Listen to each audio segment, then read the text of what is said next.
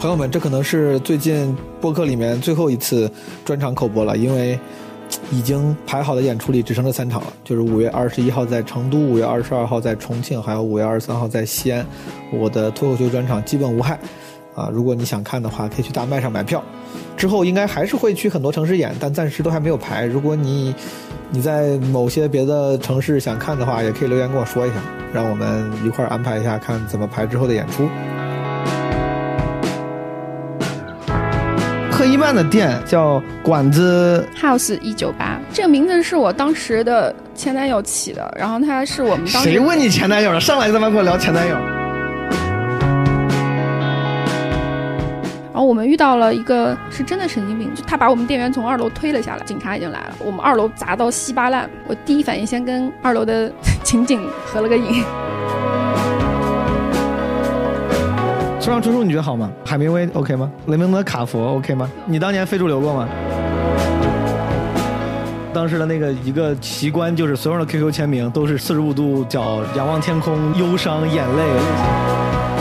郭敬明的《幻城》在萌芽上连载，当时我就觉得我操好美啊，我都看哭了。新概念还在办吗？现在还在啊，我去年还去监考了，所以我还挺感慨。十年前我是来比赛，十年之后我是站在考场里面监考。你现在想当作家吗？你想吗？你我还真挺想。你挺想，那就是说明你什么都想。你想当一个优秀的脱口秀演员吗？你你肯定也想，就是坐在那个很就是 怎么嘉宾突然开始怼我了？易烊千玺找你，你都不想跟他喝一杯吗？你你。我总感觉他还年纪小哎。我当时在那个萌芽的那个编辑部，我以为我来到了一个非常非常文艺的地方，大家都在聊文学，你知道吗？我们每天在办公室聊的都是台湾综艺。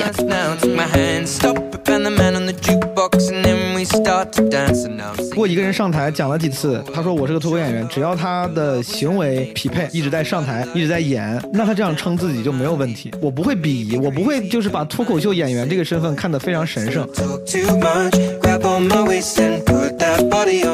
我对喜剧有一个不成熟的小观点：现场演出的东西就是这个人你本身的能量一定要强，你要输出传递给别人的话，必须是要靠很大的能量推进的。你最近有看那个吗？你喜欢《魔动闪霸》吗？《魔动闪霸》。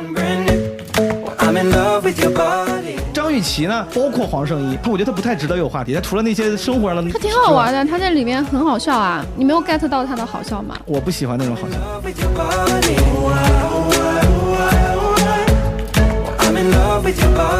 又是略有拖更的一周，好，但是咱不聊拖更这个事儿，老聊都聊烦了，不重要，好吧？这这不差这几天好饭不怕晚。前两天主要是因为在上海参加那个 TED Five 那个比赛，就也不在北京，也没空，也不太方便去剪播客，也没法跟我的剪辑同学协作，所以说就晚了几天。那个比赛还有一个决赛，本来要比，但是因为呃疫情原因推迟了，所以说可能要下周才能比了。啊，跟大家汇报一下，打到了决赛，但其实也也不代表啥，有很多的强的选手虽然被淘汰了，但因为大家知道嘛，这种。文无第一型的比赛，其实也没法通过名次来判断一个人的水平。很多没有进到最后一轮的选手，其实都很强，对吧？但你像我，就属于是实至名归了。就是，嗯，对，这是比赛的事儿。我今天晚上，那个我的好朋友苏芳老师还邀请我去了一个晚宴，黄觉跟麦子的结婚十周年的晚宴，去见识了一下文艺圈上流社会的生活。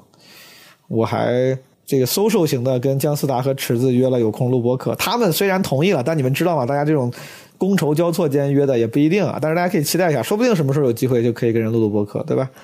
还是挺有意思的。当时我跟池子在聊天，然后窦靖童、彭坦还有春晓就坐在我面前，哇，春晓好好看啊，好想去跟人家打招呼，但是算了。嗯，最近生活也没有什么值得汇报的。我上次汇报的时候，其实就是正好比赛前。上次更新到现在就是比赛的事儿，其实没啥别的事儿。比赛还挺有意思，就是时间太紧了，五分钟的比赛，我感觉最近这两年讲惯了专场或者在线下像单林的演出讲惯了十五分钟的时长，这时间卡的没那么紧，很多段子就没有那么紧凑了，或者铺垫会非常久，感觉自己已经不太适合这种五分钟的比赛了。每次去比都要把老段子删减好多。不说了，近况没啥可说的。然后这期嘉宾呢是我的好朋友何一曼，其实之前的节目里面提过他，他也参与过我们的情人节特别企划，啊，他是我的老乡，也是个好朋友，他真的人特别好，他对我太好了，非常好的朋友。但我们录这一期的时候呢，大概是在一年前，我觉得那个时候其实关系也还不错，但实话说没有现在这么熟，所以说当时聊了很多各种各样的东西，因为没有那么熟，所以说我对他身上反而有很多好奇。他这个人身上标签很多，他自己也写东西，是个写作者，他还做过编辑。当时我们聊的时候呢，他还在一个就韩寒那个一个那个 app 做编辑，当时还是一个饭店的老板，现在已经成为两个饭店的老板了。当时就是因为很多事情都是我所不了解的，所以说问了很杂，这一期呢很长，信息很庞杂。但是我希望通过我对他的介绍，大家可以对他这个人产生兴趣，所以听的时候就可以更有耐心。而且因为他是个。很好的人，他是个很正经的人，我又有时候不太正经，所以说我们聊天的时候经常会有，就是聊着聊着聊得很认真，或者是这个我开的玩笑，他会很正经的回应，大家就只要知道他的性格如此就行了，我不是这个 conversation going awkward，就是只是我们就这种风格。我觉得之所以这个人有意思，包括我觉得很多听众，我觉得我建议你们听这一期，是因为当时我觉得他有一个最深切的好奇，就是一个文艺青年真的能够创业成功，你知道吧？就是。在早年间，很多文艺青年都有一个什么开酒吧、开咖啡馆、开饭店的梦想。直到现在，就不光是文艺青年了，很多人如果可以的话，大家都会想置业，就会想有一个自己的产业 venue，就不用说是创业了。但是很多人都想，哎呀，等到我有钱了，我就退休，什么去海边开一个冲浪的 shop，或者开个咖啡馆，什么去丽江开个酒吧。我做西装时候，凤凰体我合伙人当时就聊，他最想开个洗浴中心，开个夜总会。其实很多人都想有一个 venue，就是想有一个属于自己的地方。但是你发现了吗？就是大家都只是说说，很少有人真的做成。而且我身边有很多人，哪怕真的去做了，which 已经很了不起了，但通常就也不会做的特别好，对吧？毕竟做一个服务行业是很难的，不管你做咖啡厅、什么酒吧还是饭店，还是挺繁琐复杂，而且需要的技能、需要的 skill set 跟文艺青年完全不一样。但贺一曼竟然，至今我觉得仍然保有一颗赤子之心。我感觉他还是一个完全不是那种特别 social 会来事儿。会八面玲珑的这种人，但他竟然能够把服务业以饭店这种非常繁琐的产业做得有声有色。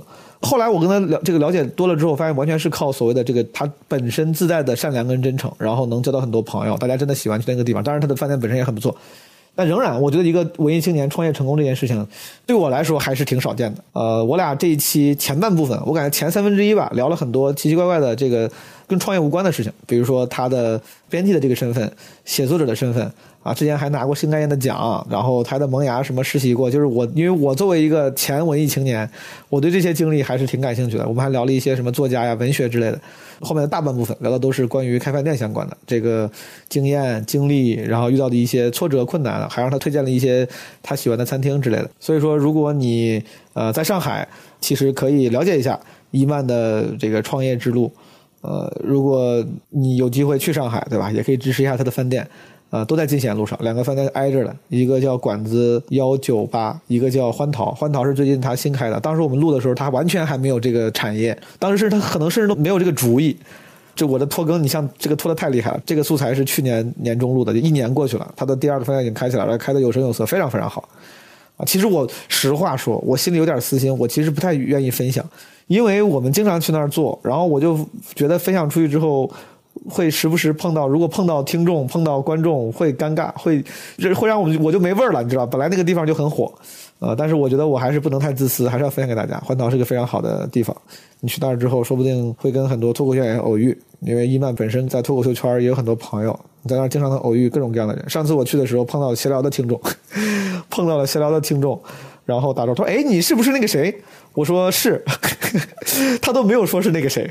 我说：“是。”他说：“我是闲聊的听众。”我想，妈，闲聊听众，你怎么知道我长啥样呢？就是，反正还是挺容易碰到这些朋友的。而当时李诞就在旁边。反正这是一个容易偶遇脱口秀演员的地方，大家没事可以去支持一下伊曼的产业。嗯，总而言之，这一期虽然很长。呃，而且因为我们比较熟，所以说聊的就也没有像非常正式的访谈一样结构清晰、条理非常的有序，但仍然它是一个真诚的对谈。你们可以如果觉得太长的话，可以说不定分段慢慢听完好吗？如果不出意外的话，这一期发烧曲是五二零，我不知道说啥。五二零，我不过我不知道五二零有什么可说的，就祝你们开心吧，朋友们。刘仁成都脱单了，fuck！刘仁成在今天脱单，就是我们的一个演员，你知道吧？他，哎，我，嗯，你像不单身的人在五二零，我我没啥可建议的，因为你能干的事无非无非就那些，吃饭、买花儿对吧？然后 hang out，回家就。但是单身的朋友，单身的人最怕过节，对吧？陈奕迅说过什么？哒哒哒哒哒，咋唱啊？陈奕迅当时说哒哒哒哒哒，最怕过节。反正大概意思就是单身的人最怕过节吧。前面那个词儿哒哒哒哒哒，最怕过节。哒哒哒哒哒，请你喝醉。就是如果你单身，这种节日或者说这种有意义的感觉有意义的日子，说不定会让你觉得有点失落。不要失落，朋友们，不要失落。我觉得当安慰别人的时候，最好拿自己悲惨的经历。我就记得我有无数个什么这种节日，然后包括圣诞节。当时我在美国上学工作的时候，我觉得我好几个圣诞节都是一个人过的。当时我还挺感觉挺失落的，感觉自己特别自怨自艾，在家一边喝酒一边录歌，然后录着自己一边录一边哭，就录到圣诞节，特别蠢。不要就没有必要，这种失落的情绪说不定是难免的，但你有无数好的事情可以怎么说盖过这种自怨自艾的情绪，对吧？你可以看看剧，看看电影，看看书。而且你想想嘛，这就是一个很普通的日子，非常普通的日子。然后在你自怨自艾、躺在家里不知道干啥，你觉得自己没有对象的时候，还有好多辛勤的劳动人民在搬砖呢。就你想想，你就开心很多了，对吧？我不知道，我我感觉这个是这种，这是让我能够心情好一点的方式。我记得很早很早之前，好像说过，说如果你喜欢一个美女，但你追不上她，然后你就想她拉屎的样子，什么，你就可能对她就没有，就你追不上她这个悲伤就没有那么强烈了。一样的，就如果你没有对象，今天你就感觉很悲伤，那你就想想。还有无数人过得比你惨了很多，你已经很开心了，好可以跟朋友坐一坐。好，本来正常情况下，你知道我片头会说很多，但今天确实没啥可说的了。就大家五月开心，然后母亲节特别企划这个事儿呢，我都不想提了，就 我就咱们就企划明年的吧。我觉得这个仍然 still 这个企划是一个非常非常聪明的 idea，对吧？只是我嗯。没有及时的执行，但不影响，对吧？咱不用非赶这个营销节点，说不定哪天我就搞起来。先这样，朋友们。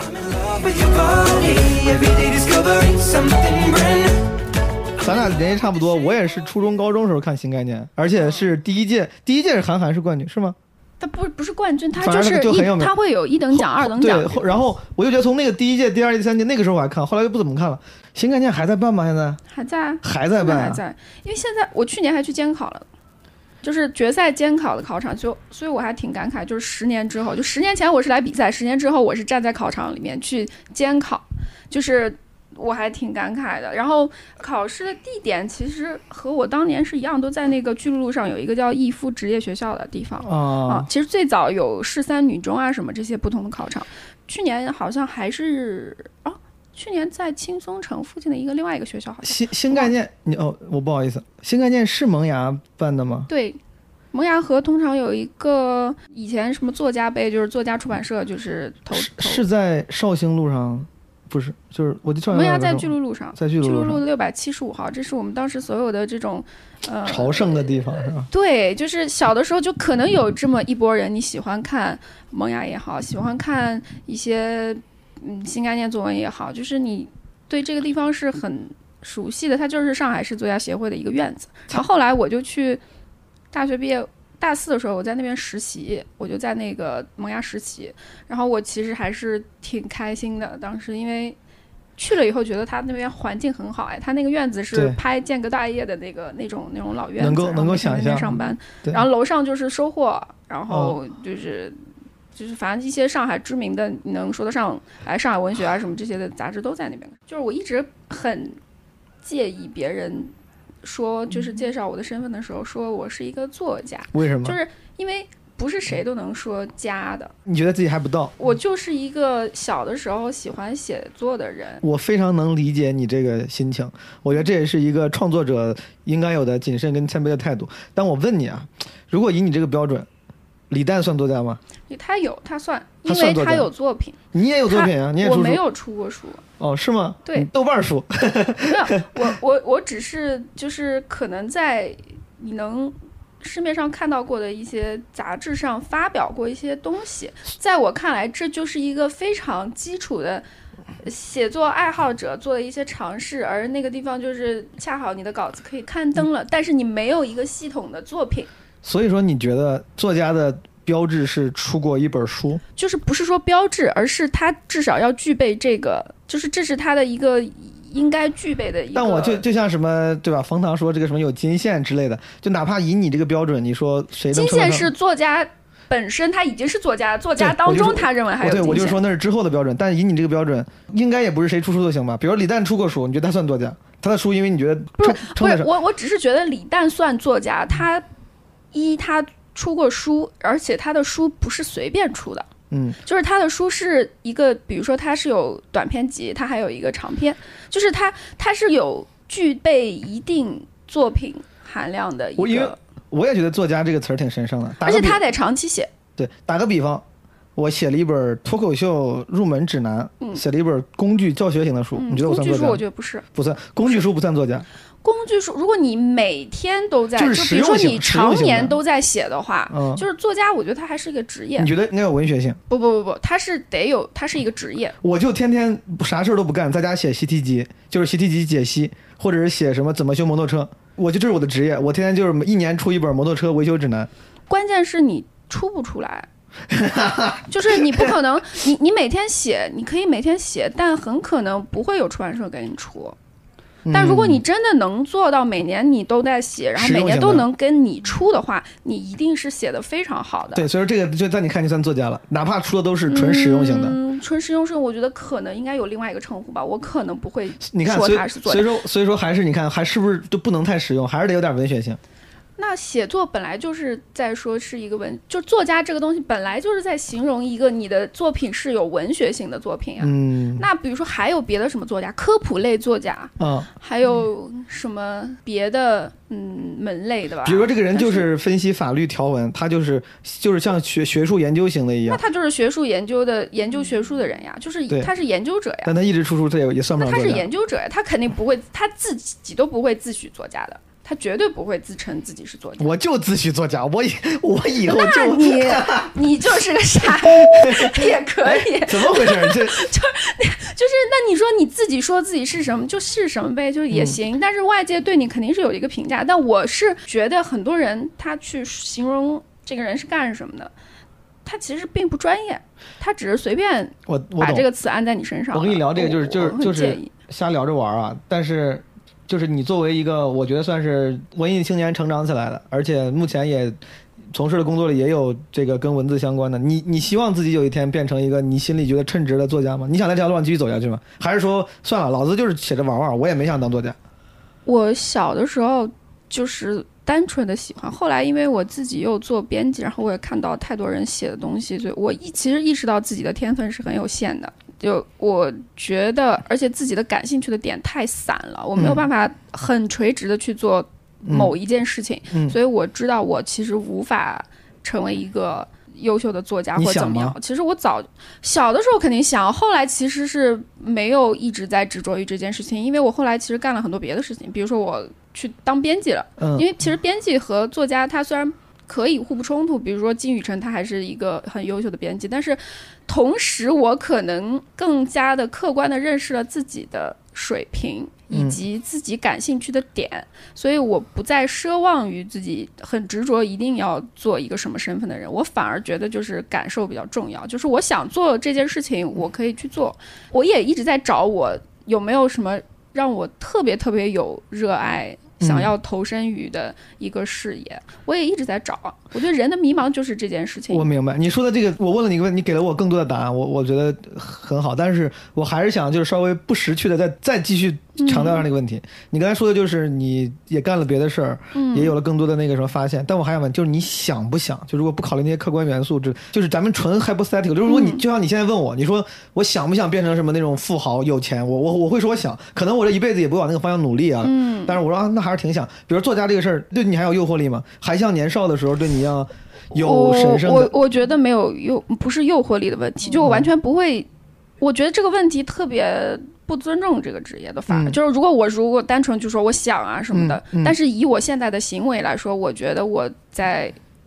就是很亵渎他，就是我不配这么说，就是因为他就是，呃，有更多的坚持，每天坐在那儿写很长时间，然后大量阅读的人我明白去拼的一个。你也觉得你以后不会进入这种状态了？我觉得我还是就是你现在不配，我听出来了。但是你以后就是你想过，如果可能的话，我还是想进入这种状态，去为了让自己配得上这个称呼努力一下。你有这个期望吗？没有，我还好，我还好，因为我觉得就算了，喝酒吧，别别写不不不，。我我觉得 可以写，但我没有，我也在写。我这两年、嗯就是我是十年前写东西嘛，然后但是我那个时候写的啊，小小朋友写的东西，哇塞，这是你应该也认识，你们脱口秀演员应该也有一些年轻的时候也是去写过小说的，哦嗯，你应该也有朋友是写过。我就写，我还投稿呢。对呀，对对对，你都写过，大家都写过，但是你你不见得，你现在想当作家吗？你想吗？你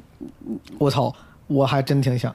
你心想，那就是说说明你什么都想。你又想当，我问你，你想当一个优秀的脱口秀演员吗？你你肯定也想，就是坐在那个很就是 怎么嘉宾很高的位置，了？肯定就大家你说谁不想当一个这个领域拔尖的人啊？谁都想到，我也想当一个优非常牛逼的一个商人，说不定。但嗯，但我觉得想你人人想干的事情太多了，你对自己得有认知吧？可以啊。对啊，但但我还是想，还是那句话，你看我只是我还行我只是我只是回答我自己这个问题。我你说的那些我都同意，但是你问我这个问题，我就很直接告诉你，我想，我从小当时我看新概念，我很小，嗯小学时候开始看什么韩寒，典型的文艺青年嘛。嗯包括我觉得咱们那个年纪，文学还是你还记得那本杂志叫《少年文艺》吗？《少年文艺》还在我吗？知道啊，对吧？就是我我不知道，我觉得我那个年纪的时候，所谓的八零后，我还算是八零后的尾巴，八零后中间前面那代人，大家对于文艺文学这件事情还是有旧时代的那种憧憬和和光环在里面的。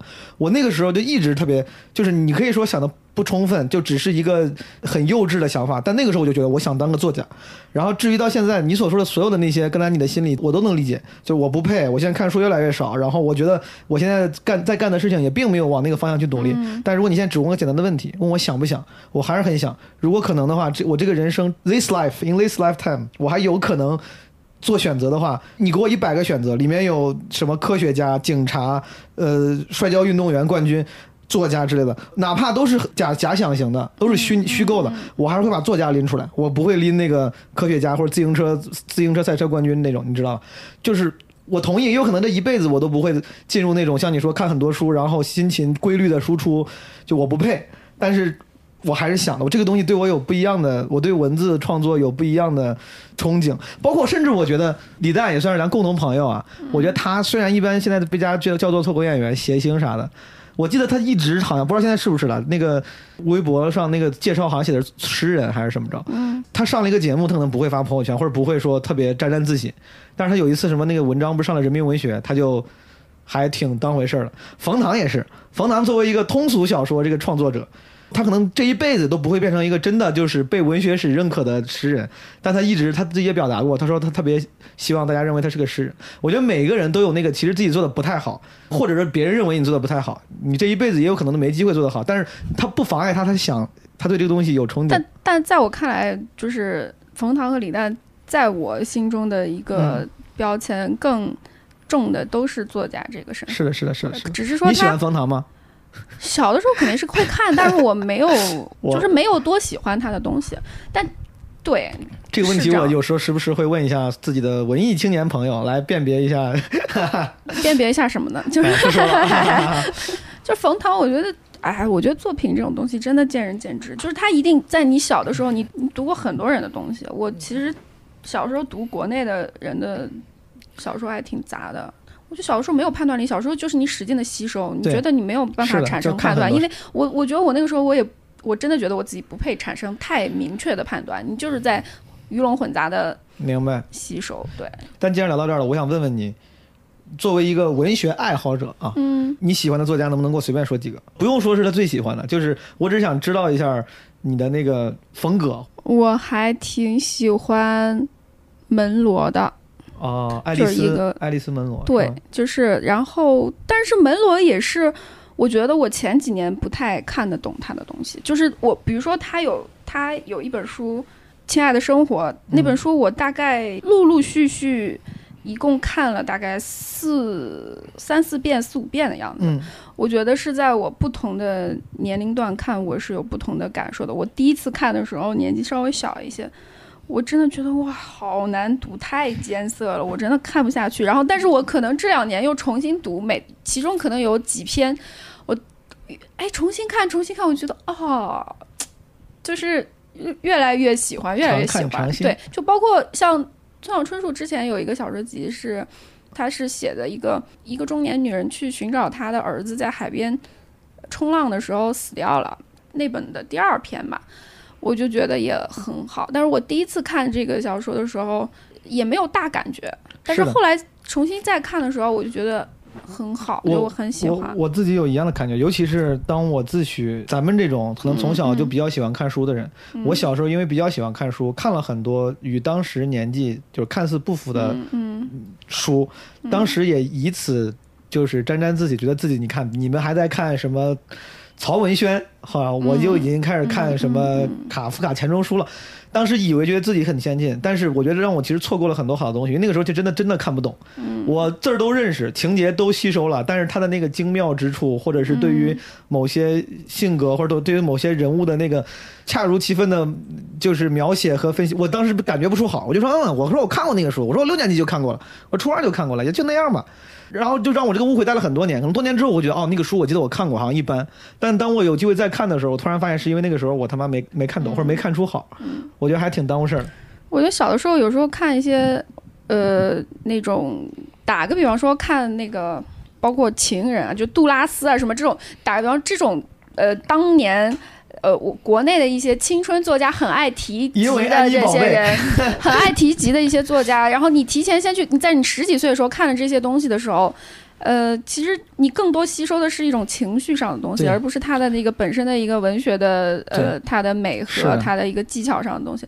所以我觉得年轻的时候，文艺青年有时候容易陷，就他有时候真的情绪比别人多，嗯，尤其是负面的，不知道怎么去解决根本问题的一些情绪是特别多的，其实是来源于这种文艺作品的。所以我觉得，我如果以后有小孩，他十几岁的时候，我希望他多看的就是呃一些动漫啊什么的这种东西，就是或者说他看一些经典，我觉得完全没问题。嗯，就是你应该是大量的去看各种各样的东西，而不是非常的仅限于特别文艺的那一类。但我觉得这个也是当时时代的局限，就那个年代，嗯就我觉得安妮宝贝那个年代，从那个什么青春作家开始，嗯就是现代概念之后那几年，确实好像有一个风潮，就是年轻人开始看这种东西了。这就是为啥当时什么郭敬明最开始几部小说也是挺挺重的这种气息，嗯大家当时都很喜欢看。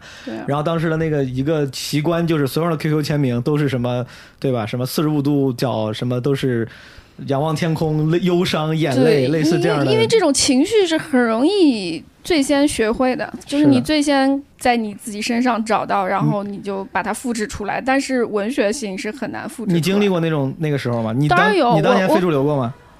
我我觉得看 看青春文学不代表非主流，但嗯是我我肯定也非主流过，也也看过被这种青春文学给浸染过，然后。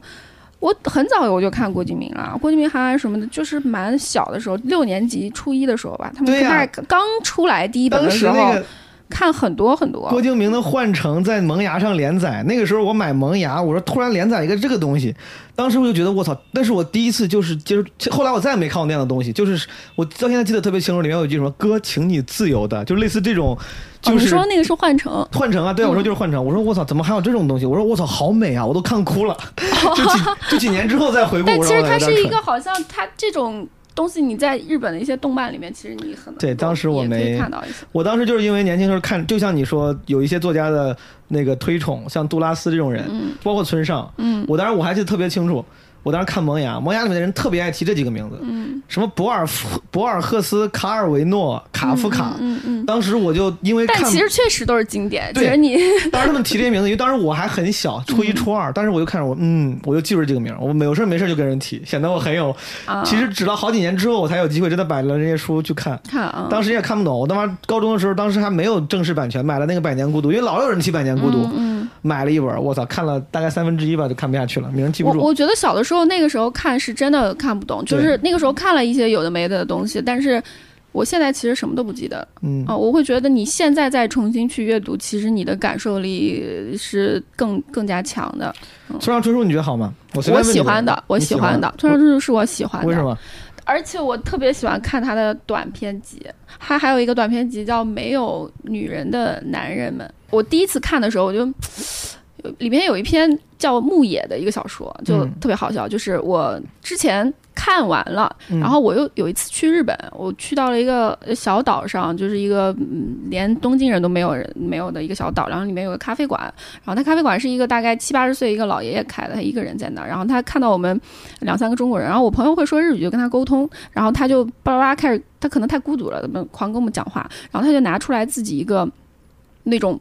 铺开一张长纸，然后上面写了写满了他自己心中的世界电影前一百，世界，然后比如说呃文学前十，嗯然后日本文学前十，日本短篇小说前十，嗯其中牧野这篇小说在前十之列。然后我当时说，我说我说这是村上春树的那本新小说集里面的牧野嘛，然后。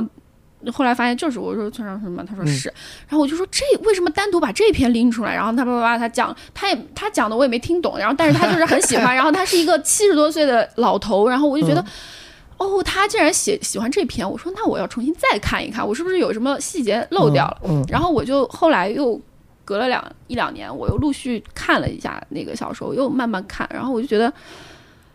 确实跟我以前的感受会有一些不一样，包括后来你你是有更多的情感经历，然后你思考了更多的东西。反正我觉得，在我二十五岁之后的节点，我觉得我看很多以前看的东西嗯都跟以前感觉不一样。明白那那篇我还是还挺喜欢的明，白，但我我再早可能他刚出来的时候，我觉得我是混沌的状态的，就是明白。有一点似懂非懂。好，国内作家呢？我喜欢阿成，哦，阿成是挺牛逼。嗯，我我也喜欢树王，我特别喜欢树王，嗯，嗯，就是树王、棋王、孩子王里面，我最喜欢树王，然后是孩子王，然后是棋王。嗯我感觉可能是因为棋王他最有名，然后也是我最早看的，我觉得那个震撼感是不可替代的。后来我也看过他别的东西，但是可能就没有年轻的时候看棋王的那种震撼感了。就是我觉得嗯是好东西。嗯，这两年不是大家一直在提一个概念，什么东北文艺复兴，对吧嗯，？双雪涛、郑直、郑直那几个人，班宇，对吧这几个就是你觉得咋样呢？你觉得是大家忽略这种严肃文学、纪实文学太久了，不能说纪实文学，就是严肃文学太久了。所以说，在互联网时代突然出现了这么几个人，大家重新开始就是过誉了，还是说他们就是牛逼？我其实不都弄不清这个问题，我是真的弄不清，因为我觉得这种类们肯定算是好的呀，他们肯定算是好的。这样的文字，我感觉在早几十年的时候，其实挺就是这个风格的文字啊，还挺多的。我觉得是不是这几年不怎么见了，都是更通俗点的那种话语体系。所以说突然出现这几个人之后，好像大家就有一个那种回潮般的新鲜感，复古般的新鲜感。嗯，八零后的话，其实八零后也算新生代嘛。就八零后其实没有特别多代表性的，这几个人里面谁比较写的比较好？正直我没看过，我我没有办法用这种，我我觉得你只能是主观去判断啊。你肯定主观你最喜欢什么？问的就是主，我问的就是主观的。因为我跟正直，关系比较好，啊然后哦他是我们公司之前签约的作者嘛，什么然后他时候分手的？什么什么时候分手？现在也没有分手，现在也在一起。哎呀，就是生吞，因为我们很早就看过了，嗯所以我们还是很喜欢。当时其实他也是这几年又开始再版，然后又卖的很好。但是其实最早我们看到的时候就觉得很厉害。然后呃双雪涛那个《平原上摩西》，就是那个单篇的那个那个中篇，我也挺喜欢的，哎我特别喜欢。你说到这儿，我特别想问一个人，我突然想起来了，就是我的领导东东锵，嗯，他虽然不是，我觉得他应该从来没有自诩过作家，但是比如他也写过一些嗯、六里庄嘛，然后他是我很早就关注的一个。就博客时代会关注用抓瞎关注的人里面有有他，范否关注。对，但是比如说六里庄这个东西，你觉得文就是靠这本书能够称得上作家吗？还是说这不行，层次不够？让我判，就算这是判断，我觉得也是不是判断，就是就是很主观，就我全部都是主观很主观的东西。对啊嗯你觉得这东西牛逼吗？我觉得他有可以有一个身份是作家，但是我觉得别人去介绍东东锵的时候，肯定不会说东东锵，然后他是一个作家，结束了。这本书你牛逼，这本书你觉得写的牛写的好吗？你喜欢吗？我我没有看啊，你看看，我觉得我六里庄我觉得还行，我觉得还挺好。不是我看过他的以前的判片段，因为其实最早我跟发发在那个我跟他约稿子，然后他哦也发出来，我也看了，但我没有看完，因为他自己其实就是他自己虚构了一个是很，就是这个怎么说？他如果只是一篇或者两篇，你是没有办法称他为作家，但是他已经是一整本书的，对他已经真的建了一个宇宙出来的时候，我觉得他是完全可以说是一个作家，但是我跟你讲，他不会自己自称为自己是作家。好的我觉，得没有人，很少有人能够说自己是作家。我就从今天开始，我就我把微信签名改了，那没关系，你也可以，也可以，反正你也会招来更多的骂名，无所谓。就是呃，对，所以我特别讨厌别人说。我是作家我我觉得是特别，真的是不懂这个行业的。我是作家反正我我真的会想翻白眼，我会翻白眼。对，我跟大家好吃就，像你你看到一些说脱口秀的人好了，嗯他就是如果就是在呃线下登台开放麦说了几场，嗯，他就是一个脱口秀演员演员了吗？他可以自称自己是演员了吗？可以是啊，他只是一个爱好者的程度，我觉得你应该还是能够分辨爱好者和真正的演员的区别的，我我我不然我觉得太对太亵渎那些演员了。你说这个，你说这个话题可以简单聊两句，是因为是这样的，如果说一个人上了上了台开始讲了，嗯他讲的可能不好，嗯讲的不好很正常就像干什么事儿都有干的好跟不好。嗯一个厨师，他他他干了这个活儿，他哪怕炒的不好，他也是个厨师。嗯脱口秀演员这个我水平当然就就像你说的，一看就能看出来。然后，但是如果一个人上台讲了几次，他说我是个脱口演员，只要他的行为呃匹配，比如说他确实一直在上台，一直在演，那他这样称称自己就没有问题。跟他的水平没有关系，我不会鄙夷，我不会就是把脱口秀演员这个身份看得非常神圣。但有一种情况呢，就我已经算是比较刻薄的人了，嗯这当然我的刻薄到哪儿了？我的刻薄在那种投机型的。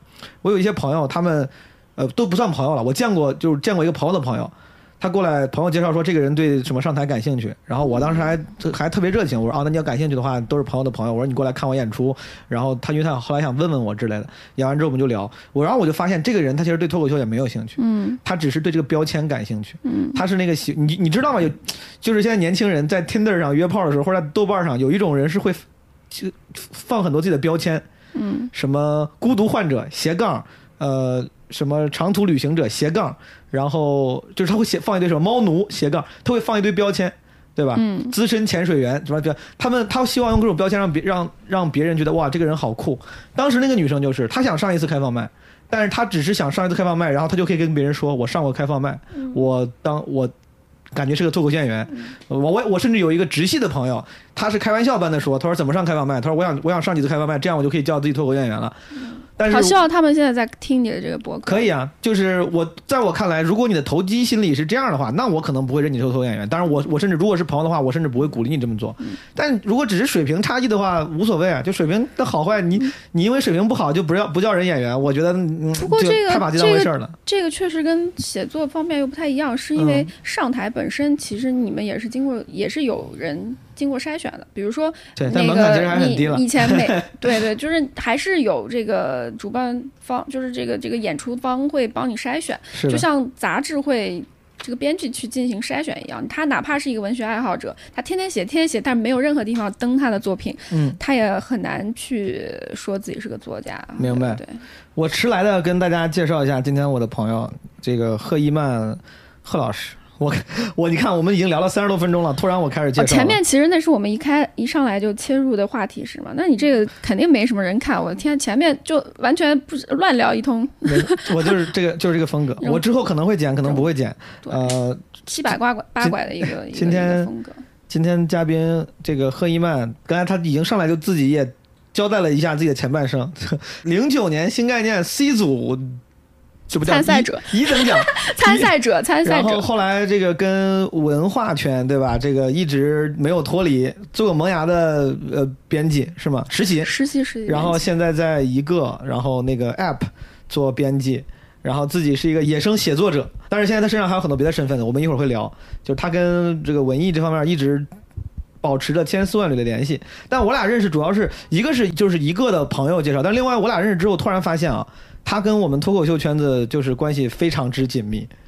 主要原因是因为你认识李诞，所以说认识了效很多效果的演员，但我不知道为啥，反正好像身边我认识的脱口秀演员他全认识，就是感觉何一曼是一个半个脱口秀圈内人。没有没有，主要是因为我觉得跟我自己的那个职业有关，就是我是一个开餐厅的人嘛，嗯所以餐厅是一个公共空间。我后来想了一下，就是可能有人会觉得我特别 social 或者是怎么样，嗯可能会有一些有的没的朋友。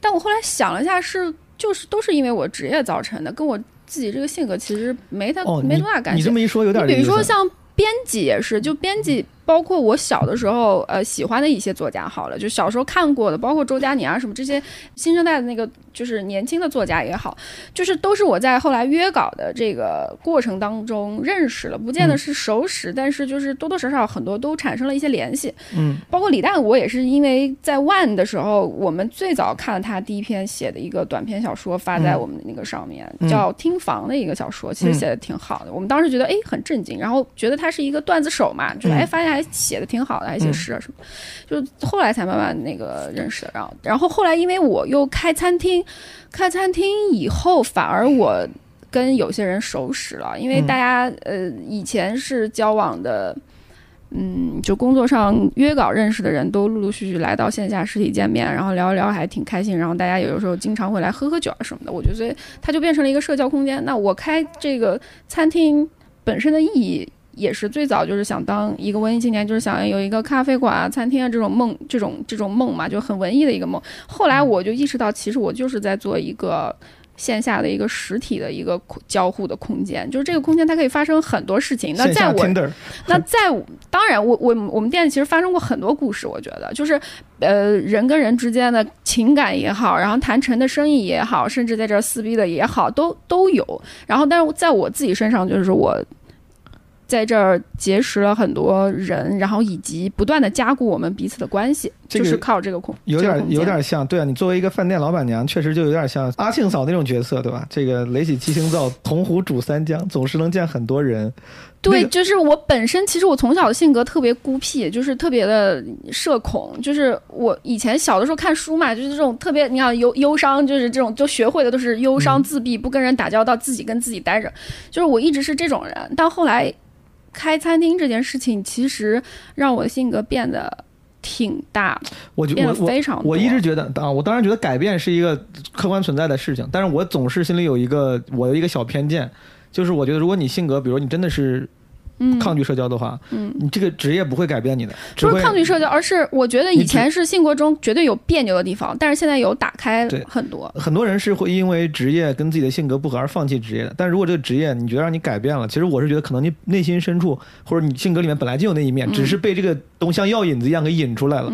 啊，不太可能是真的完全改变了性格。说我操，本来我巨自闭，但是因为开了个饭店，大部分如果真的自闭的人开饭店估计开黄了。你知道但我觉得性格的可塑性是很强的。他不是，他不一定说你原本就是一个什么什么样的人，而是你未发掘的部分特别特别多。就是你你做了这个工种的时候，你可能发现你有这样；你做那个工种，发现你可能是这样。都有很多面。对。所以刚才我没介绍完啊，就他自己，贺老师本来上期节目之前说自己表达欲不强，说不知道咋聊。我发现他其实说话挺顺的。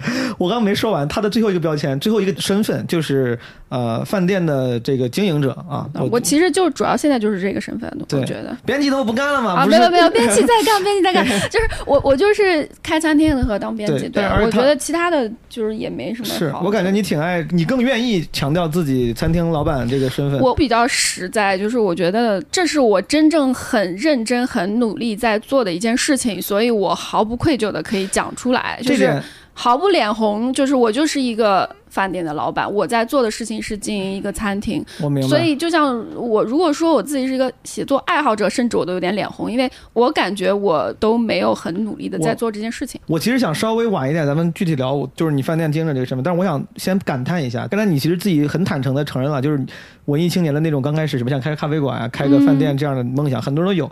但我身边很多人，就大部分人都黄了。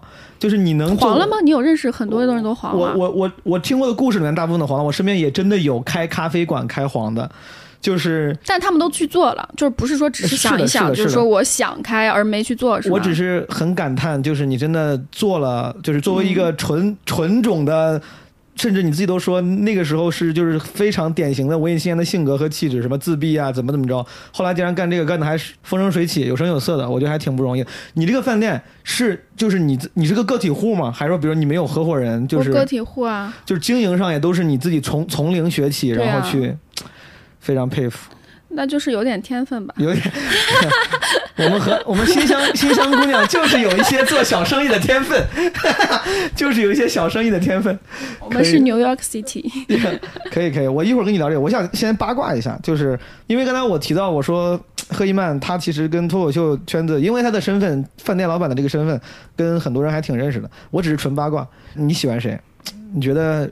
这个脱口秀演员里面有你，你是只看国内的吧？比如你会看国外的专场之类的吗？我很少哎，其实，所以我没有办，我从来不觉得我自己是一个脱口秀爱好者什么的，就是我挺挺喜欢看大家演出的。就最早我是爱看节目，就我是一个综艺咖，就是我很爱看综艺。我是从很小的时候我就在看各种综艺，然后尤尤其是以前台湾综艺，我是。看非常多，上学的时候都在看台湾综艺。然后我们我当时在那个萌芽的那个编辑部，嗯，我以为我来到了一个非常非常文艺的地方，大家都在聊文学，你知道吗？我们每天在办公室聊的都是台湾综艺。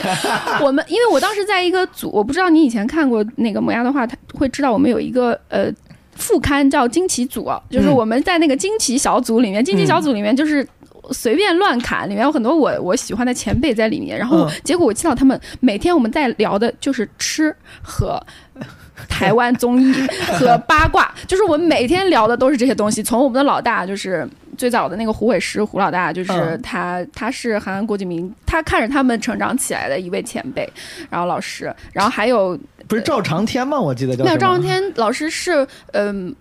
算是我们萌芽杂志和新概念的创始人哦，他他是更在往对对对，然后当时有一个胡老大是我们副刊的主编，这个人我听过，对，然后他也是很好，然后我就想着啊，很尊敬的前辈老大，然后每天见到面，我们都是在聊今天，哎，今天这集康熙看了吗？然后或者说今天国光帮帮忙，然后还有全民大闷锅啊什么这些东西，我们都在聊台湾的这些事情，然后超级好笑，真的是闲，我跟你说，我哥。发现了你们上班摸鱼的这个真相。呃，以前上班确实不是很很忙，就是我们看稿之余，就是会聊这些东西，然后就是今天吃什么，就是我们重点就是今天要吃什么。所以我我觉得他就很符合我的性格，就我的性格就是我的人生中最重要的事情就是一个是吃饭，就是吃东西这件事情，嗯，然后一个是娱乐，我觉得这件事情对我来说也很重要，嗯，然后所以所以说因为这个喜欢看脱口秀这种节目，对吧？就。对啊，脱口秀一开始看节目嘛，你线下看的应该挺多的。我线下也看了挺多，因为我是真的啊，我有一阵子好像是心情特别不好，然后就整个人特别的特别丧，然后我还挺喜欢这种给人家带来能量。因为线下不太一样，是你真的能感受到每个人的能量。就是我挺羡慕很多脱口秀演员，他是能量很强，是真的就是能现场实打实的把自己的能量传递给别人。就我有一个观点啊，就是我看过国内这么多脱口秀演员的线下。我我我对喜剧有一个不成熟的小观点，就是这种现场现场演出的东西，就是这个人你本身的能量一定要强。如果你的目标是把你的观点或者快乐也好，你要输出传递给别人的话，传递这件事情必须是要靠很大的能量推进的。所以，如果你看到有一些人他能量非常弱，他很丧，他很没精神，没有自己的意志力、忍耐力，或者是等等也好的话，我觉得他是走不远。你觉得线下跟线上差别还是挺大的？下线下的话，是不是这个还是愉悦感更强一点？对，但是看的心情不一样，因为线下你要坐在那儿，然后就非常正经，然后什么也不能干，顶多喝喝酒，还不能就是。分散，然后如果有人说的不好，就你你也不想不能走。但是电视机前不一样，你可以干任何事情。你是那种看线下的人，你是会笑那种人吗？你是会大声笑出来的人那种观众吗？如果他好笑，我会大声笑。你会的是吧？但是我的笑点还有点高，所以真的有可能是他是从头到尾我都一句不笑的，尤其是开放麦，我特别明显。但是遇到你觉得好笑的，其实你是会好意思笑出来。对对对对，我会真的笑出来。我觉得这是一个很好，必须得有反馈，就没有反馈的人真的很没劲。就是我，我感觉我是一个特别不好的脱口秀观众。我之前上台之前当过观众，上台之后呢，时不时站在后面，就是作为演员后场去看，有过数次坐在观众席去看。我就突然发现，我我不是个好观众。我看别人演出，我甚至有时候不是觉得不好笑，我觉得这种时候，我要是作为演员站在后面后场，上面是我的朋友，我会笑出来。但在观众席里面，我就他妈挺不，挺局促的，我就不敢。你在局促啊？你你不笑的原因是局促，而不是真的觉得不好笑。都有过这种情况，我就觉得原来我花了这么多时间上场上台这个怯场，确实我本来没也没没有克服，但是我克服了一些舞台上的这种恐慌和东西。没想到我竟然坐在观众席。对我来说这个限制和恐慌更大啊。那你那你非常不你觉得这是你的这是你的包袱吗？你觉得我？不知道，我非常不会当观众。我包括我觉得，比如说我在那个夜店啊 club，、嗯我就不会跳舞，我喝再多酒我都我那这个跟都不好意思跳。观众席是两件事、啊。我觉得，我觉得是本质上可能是有点相通的，就是我这个你在观众席又没有人看你，又不是你在台上有很多人看你，你是不是要么就是喜欢别人公众一群齐刷刷的注视你，只关注你一个？就是你在台下你你在局促什么呢？我不知道呀，你局促你前后左右的人有没有新冠肺炎我？只是，就是 哎呀，好深幽默，哈哈，我不 很幽默的一个梗。哎呀，他可你可以干这行，我跟你说。我干不了这行，经常我说的梗一点都不好笑，但是我有时候就是，我就是想损你，但是我但是发现，但是想挤兑我，但是说了一个说完之后自己觉得不好笑的梗，有点尴对，所以我知道我对自己是有认识的，所以我是从来不会上台的人。可以，可以，可以，。但我就是想抑制不住想要损你。刚才你，那你就是你性格别扭的部分，可能这没啥，这没啥损，我自己承认嘛。就这个地方，其实我自己我觉得挺不好。我作为一个演员，我其实不喜欢我这样的观众，我喜欢那种好的观众。对啊，对啊。我是个不好的观众。我觉得我的同理心还挺强的。我知道台上的人他应该是很希望下面是给到反馈的，所以我觉得尊重的话，我我会给到。他反馈，但有些人真的不好笑，是这些人真的太装逼了。就是他在台上，他一副不好笑，但是他特别自信，觉得自己老子说的东西就是非常好笑。这种人通常往往往就是一我一一个笑脸都不会给。感觉感觉你的表达欲突然起来了，那我就不禁要挑挑事儿。你比如说呢，什么样啊，的？我就是不会告诉你是谁，好好好，毕竟对我他他其实私下已经告诉我了，到时候后期我把这个剪上。我我都 no no no，好，我们我们聊一聊这个赫赫伊曼最想他，我也是我最感兴趣的身份，就是之前我一直知道，我觉得到这个里面已经没有什么人在听了，没关系啊我，我已经有关系，我还想给我们店打打广告，你在说啥我？我帮你剪到，我帮你剪到前面，我帮你剪到哦前面，好不好？我不会的。赫赫伊曼的店处在我们上海饮食美食的这个雷达中心进贤路，对吧？叫馆子 House 一九八，一九八，为啥？这个名字非常的直接哦。这个名字其实很好笑，有以前一九八是因为你们一百一百九十八号是吧？对，就这个名字是我当时的前男友起的，然后他是我们当时。谁问你前男友了？上来就他妈跟我聊前男友。哎，没有，我是一个就实实在在说事情的人嘛。那那这个名字你说怎么来的？那我就是他起的嘛，所以你前男友是 House，不是不是，House 是个人是吧？哦，好像我我是个好像是个脱口秀演员，哦对，就是因为这个最早有一本那个摄影集叫《管子》，是一个很小众的一个文艺出版的东西。因为我小的时候喜欢写东西，之后我又呃喜欢嗯拍拍照啊什么的，就是嗯喜欢上上豆瓣，然后摄影爱好者。插一，句，你拍的好吗？你自己觉得？我觉得我拍的还挺好，你用是就是什么胶片吗？还是那种？呃，我都用。好，但但是我现在拍的也很少，但是就是我这是我。我我因为我特别不喜欢自己特别自信的那个状态，嗯但我我我现在在学着让自己就是坦诚一点，嗯就是我自己的，我觉得我拍的还行，嗯，比我写东西有 天分可能你这太嫌弃自己写东西了。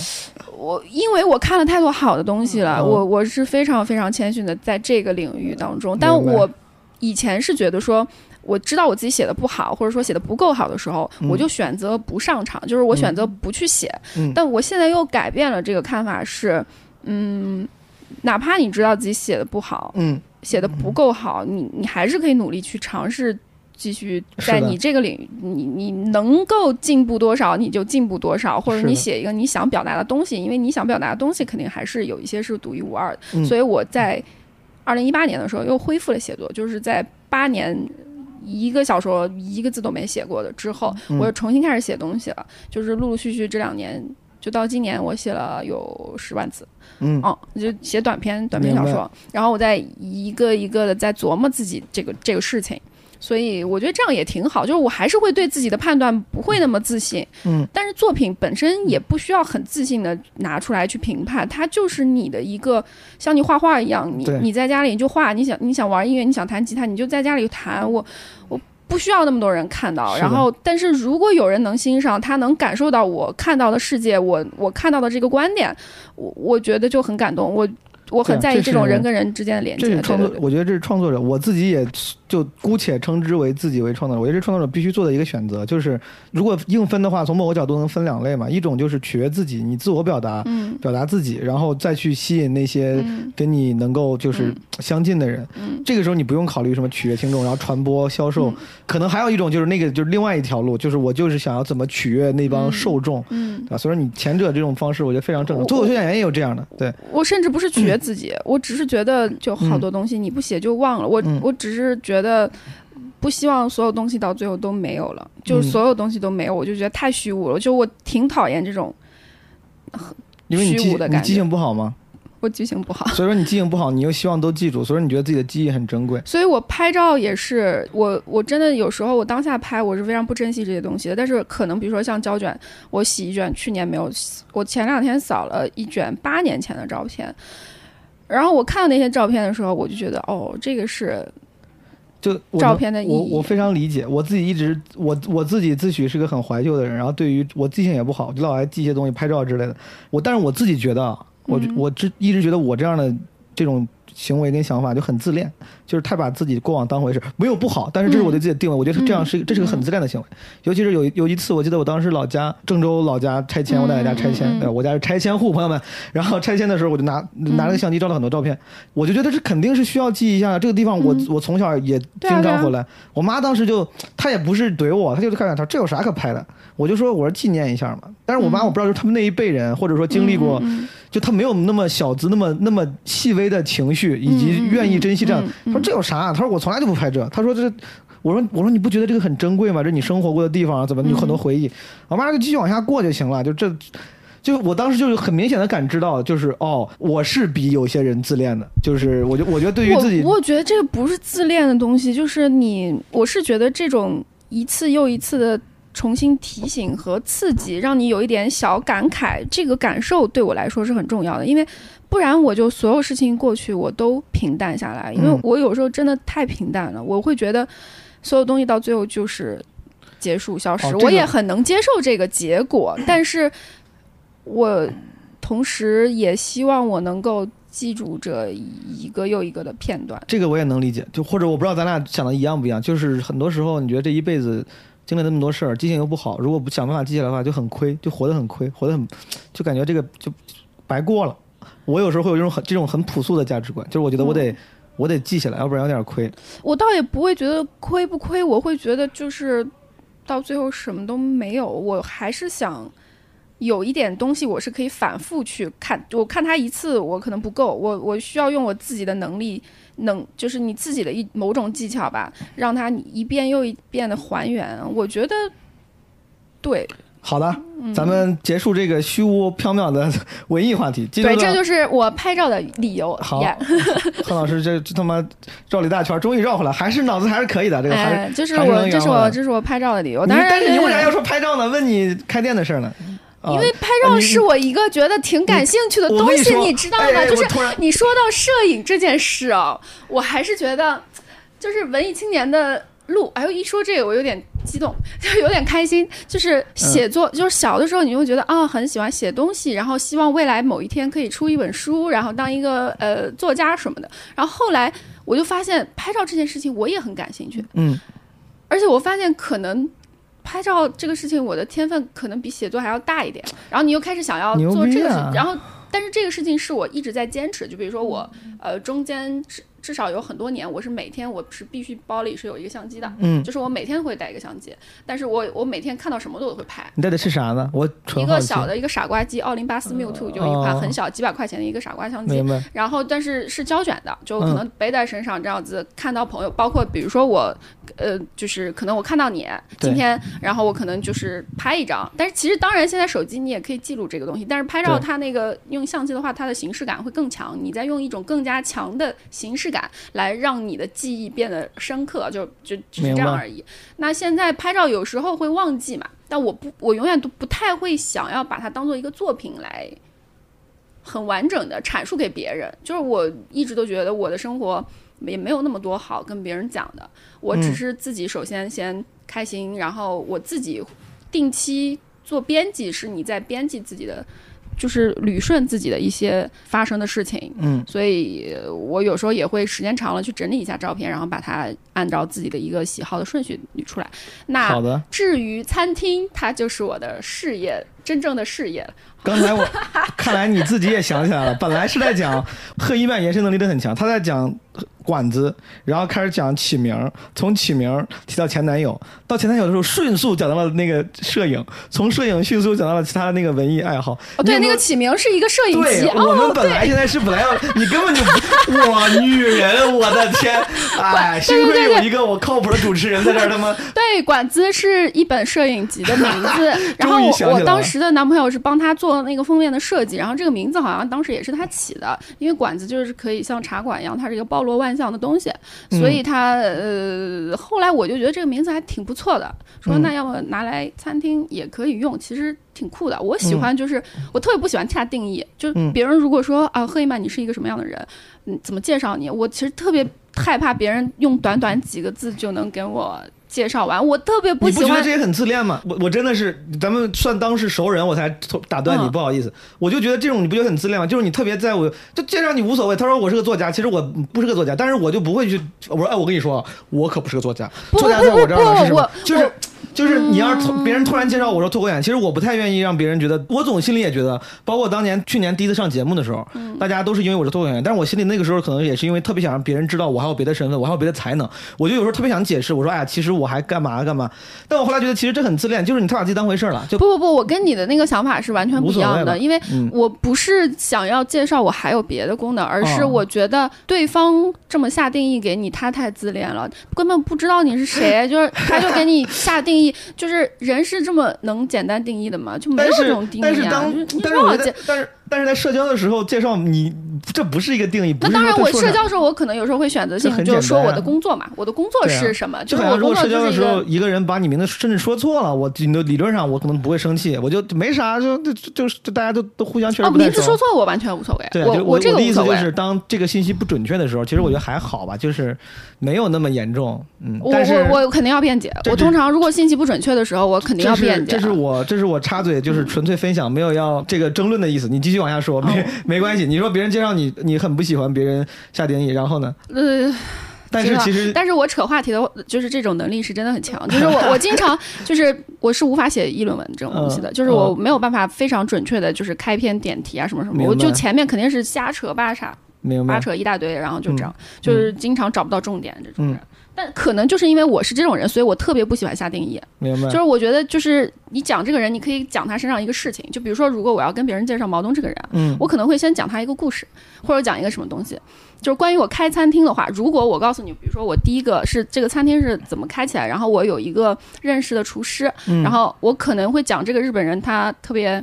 他挺有意思的，嗯然后我不会给他下一个定义，这个人是一个什么什么什么什么样的人，但是我嗯可能会讲一个我觉得他有点有意思的小故事，然后你自己是什么感觉，你自己琢磨，就每个人可能感受不一样啊，就 挺好。啊，差点就要自己主动把这个故事讲出来。讲讲一下是为什么什么哦，所以你们厨师是个日本人，啊，最早的那个厨师，他是我就是最早在上海有一个刚刚开始有深夜食堂这个概念的时候，嗯嗯然后他在一个呃一个西餐厅做了一波深夜食堂的这些活动什么的，我认识的。他是一个鹿儿岛人，嗯。然后叫越野 Hiro 桑，然后他、他自己开了一个咖喱店，嗯。他他做咖喱很有意思，就是它里面放一些奇奇怪怪的东西，但是它的具体配料从来不会告诉别人，因为他他嗯。有时候我的朋友看见过他往那个咖喱里面放美式咖啡，嗯然后有有人看到过他扔香蕉啊什么之类的，嗯但是他经常就是可能喝醉了，就灵感一来就是今天一大锅咖里面就是乱放东西。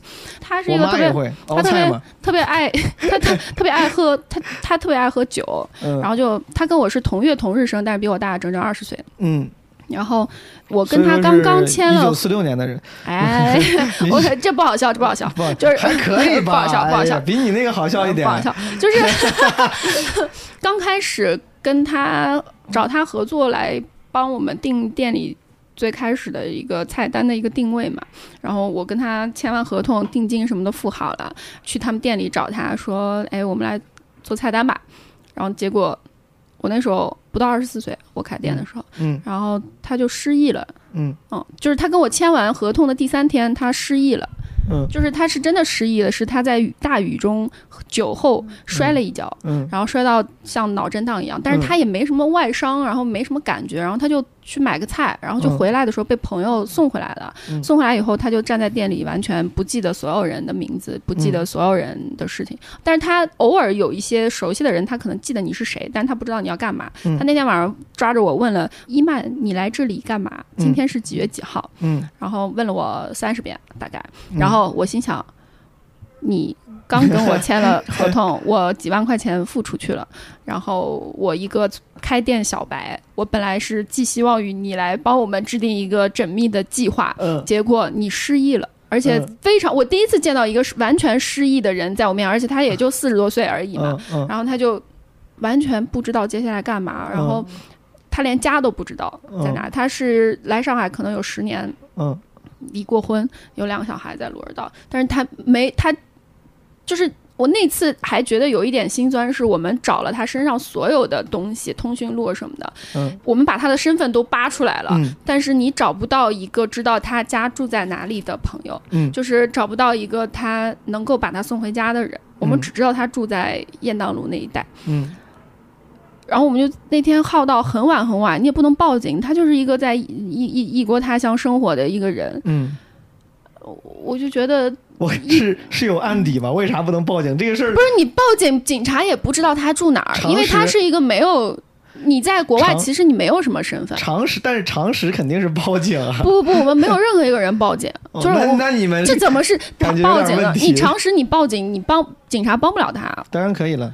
帮不了他。你哎，哥们儿，我叫啥啥啥，我之前别人说我说找不着家了，我出问题了，警察他们可以动用资源的，我不懂啊，就 但是正常不是输入你的名字那就说你会查到你的家在哪儿，因为你作为外国人，如果你是合法来的话，你是有登记的嘛，对吧？嗯，就是如果如果如果你查不到登记的住所肯定不是他现在住址，因为他中间换了几次。但真的肯定就是有资，但这不重要，我只是觉得你们这个这个啊我只是觉得这个很清奇，很清奇。什么？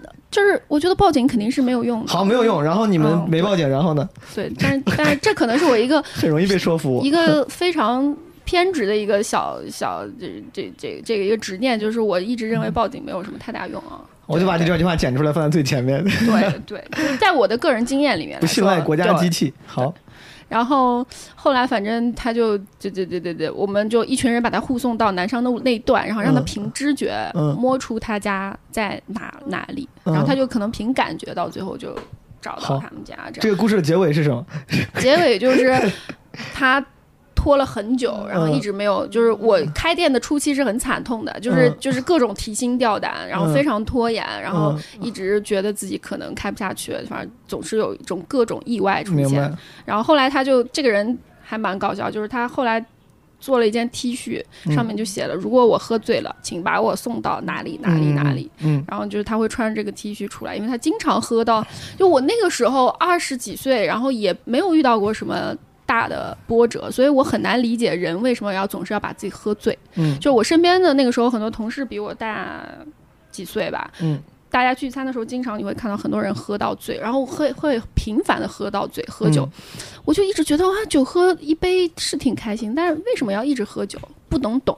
嗯直到三十岁的我，经常也会把自己喝醉的时候，其实 我还就在想，哎，这个心态变化还挺你不是说你不怎么喝醉吗？你这你这怎么回事？这个信息前后没有。我我我是频繁在喝酒，但我啊喝醉不多对吧？有过。挺多的，就是不是 我本来想帮你圆回去，我不会，不会，我不是会喝到那种失去意识，只是经常喝到，呃，很嗨。对，哦就是会喝到你，你就是挺挺醉的了，挺行吧多的了。嗯行吧，就是我我会觉得我会在思考，就是人的这个阶段，也就是几年而已。我来来我来控控场，继续这个让让这个话题又扯远带带了哈 带哈哈在待在主线上。所以说你的饭店是几几年啊？二零二零一一五。二零一四年的春天，为啥？你那个时候应该已经做编辑了，对吧？如果对我如果没理解我错的话，我我那个时候我二零一一年来的上海做哦编辑，我换了五份工作，全是编辑。所以说你你一四年已经在一个了吗？一万了吗？对啊，在我已经在那边一一年半了。所以说是做的不开。心吗？为什么突然不是，我就是我对我猜也不是，因为你现在还在做，但但是为啥呢？如果我我在每一份份工作的工作当中，我都很想开店。我可能就是这个意识，只要在我心中扎根了，我就会，呃，时不时想起他。就像如果我要是哦想要离婚，我可能就是所以说没有办法真的被抑制。所以说不是不喜欢那个工作，就是纯粹的工作不饱和，就是有闲不不 不是是是你 总觉得好像想自己去做一个更那你自由的事情。但你就我这个问题当然就非常非常基础啊，但是就作为一个旁观者，就是那你有一个正经工作，你还有时间，因为我觉得开店这个事情，如果有尤其是你说你一力承担的话，这是一个非常耗费精力的事情，怎么可能有有精力做两件事儿？你们公司是鼓励这样的你吗？想，如果足够想做这件事情，你肯定不。我我本来是辞职要做这个职，哦我是辞了职的，哦，但是公司因为那个时候我是一个还算就是。我们那个时候可能人也不是特别多，然后你其实负责的很多事情是蛮关键的，所以你说走就走也不太负责任。然后我我们，所以我后来其实就是慢慢的在又回去了，嗯慢慢的，我可能减少了一些工作量，哦，然后因为我也去跟公司的人聊这个事情，大家也挺能理解我的，就嗯觉得说。那他当时很好笑，我们的 HR 就跟我说：“他说，哎呀，黑马，你这么年轻就去开店，你最好不要辞职，因为你很可能很快就倒了。这个嗯店半年之后，你到时候还要重新去找工作，很麻烦。你就还可以再继续来上班。好人性化啊，对啊。然后我我觉得大家是想要可能跟我说这个不是你这么简单就能开的，而且、嗯。而且我那个时候才二十三岁嘛，嗯，就是年纪很小，然后我又不是上海人，然后嗯。他们就觉得我就是一腔热血，就是整嗯。真的太梦幻了。嗯。就我确实，我现在想想，我那个时候也是，因为如果放在是我二十八岁、三十岁的时候，我可能不会这么不保守的去做一件事情。但那个时候我真的是太冲动了，就很冲动，就是年轻热血，我就是想干这个事情，必须得干。所以说你那个时候辞职做了这件事情，辞职做这个事情，但是就是后来也没辞，就是嗯觉得公司说你如果能兼顾，也可以兼顾。对，这个公司还挺牛逼。所以我我这是我是非常感谢我的公司，就是非常感谢老我的老板，对 对。他应该也挺支持的，这种就是同时在公司就职供职，但是也有自己的别的事儿。其实没有那么只，只是我们那个时候恰好在一个很特殊的时期，是人也确实不多，然后我又嗯手上有一些作者什么的。嗯，明白。但是这个反正更具体的，我们公司内部的东西我就不跟你聊了。但是就是反正很感谢他们给我这么一个支持。我也听不懂。对对对对对。你这个馆子一九八 House 一九八，就是你那个注册的名字或者那个 title 上顶上写它的是就叫 House 馆子，就叫哦馆子。然后馆 house 是是它的英文名，哦，你 感觉养了个宠物，呃，它就是不被定义的地方，就是这就是个馆子。嗯嗯。然后这个饭店，大家我他他说他要做广告啊，跟大家已经解释的非常清楚了，在进贤路上大家可以去看进贤路啊，这里是吃西餐的一个西西式简餐，然后融合一些各国风味的一个一个小小的温馨的咖啡馆加餐厅加酒馆的一个一个空间。好好，那给你机会让你解释完。我想问的是，因为我之前也有过短暂的算是创业经历，嗯然后我对这种做生意啥的自己也有还是有兴趣的。我当然不懂啊。你说你第一次做这种实体实体创业，嗯然后做的还不错。我回想起那个地，你这个饭店，我就觉得是不是因为我不知道，我就是设问啊，嗯嗯是不是因为它的地方选的好，location 是不是？因为老有人说，就是做生意什么 location location location，就是这个在美国老有这么一个说法。嗯我我想了想，你那个是不是也是因为选对了地方就那个地方真的很好我我问你一个问题啊，啊。就是你觉得一个电影如果它成功了，是因为这个导演选演员选的好，选对了吗？你肯定会觉得说这个是其中之一我我不。知道啊，就是我我我你这么一说，感觉我的问题有一点它是有有一点不合适，好像他意思是说做菜不好吃一样，没有那个意思。我没有，我没有，我就是是在跟你类比，你好敏感啊！我 我就是在跟你类比，其实有点像那个逻辑，我觉得，嗯因为我觉得开餐厅，就开餐厅的这个人本身很像导演的那种工作，我觉得、嗯他很像就是你统筹。这里面的很多东西，嗯就是你把你该在这个岗位上的人选对了，然后你可能他要更顾及一些受受众的这个口味，嗯。然后你的厨师选对了，你的菜品定位对了，然后你的位置也是对的，是嗯是合理的，是好的。然后嗯你各方面综合分够了，我觉得他就会，当然，这是一个嗯这是一个非常但绝对不可能说是其中某一个事情选不，对当然你。你这个陈述是一个非常正确，就是无懈可击的陈述，非常非常合理且科学。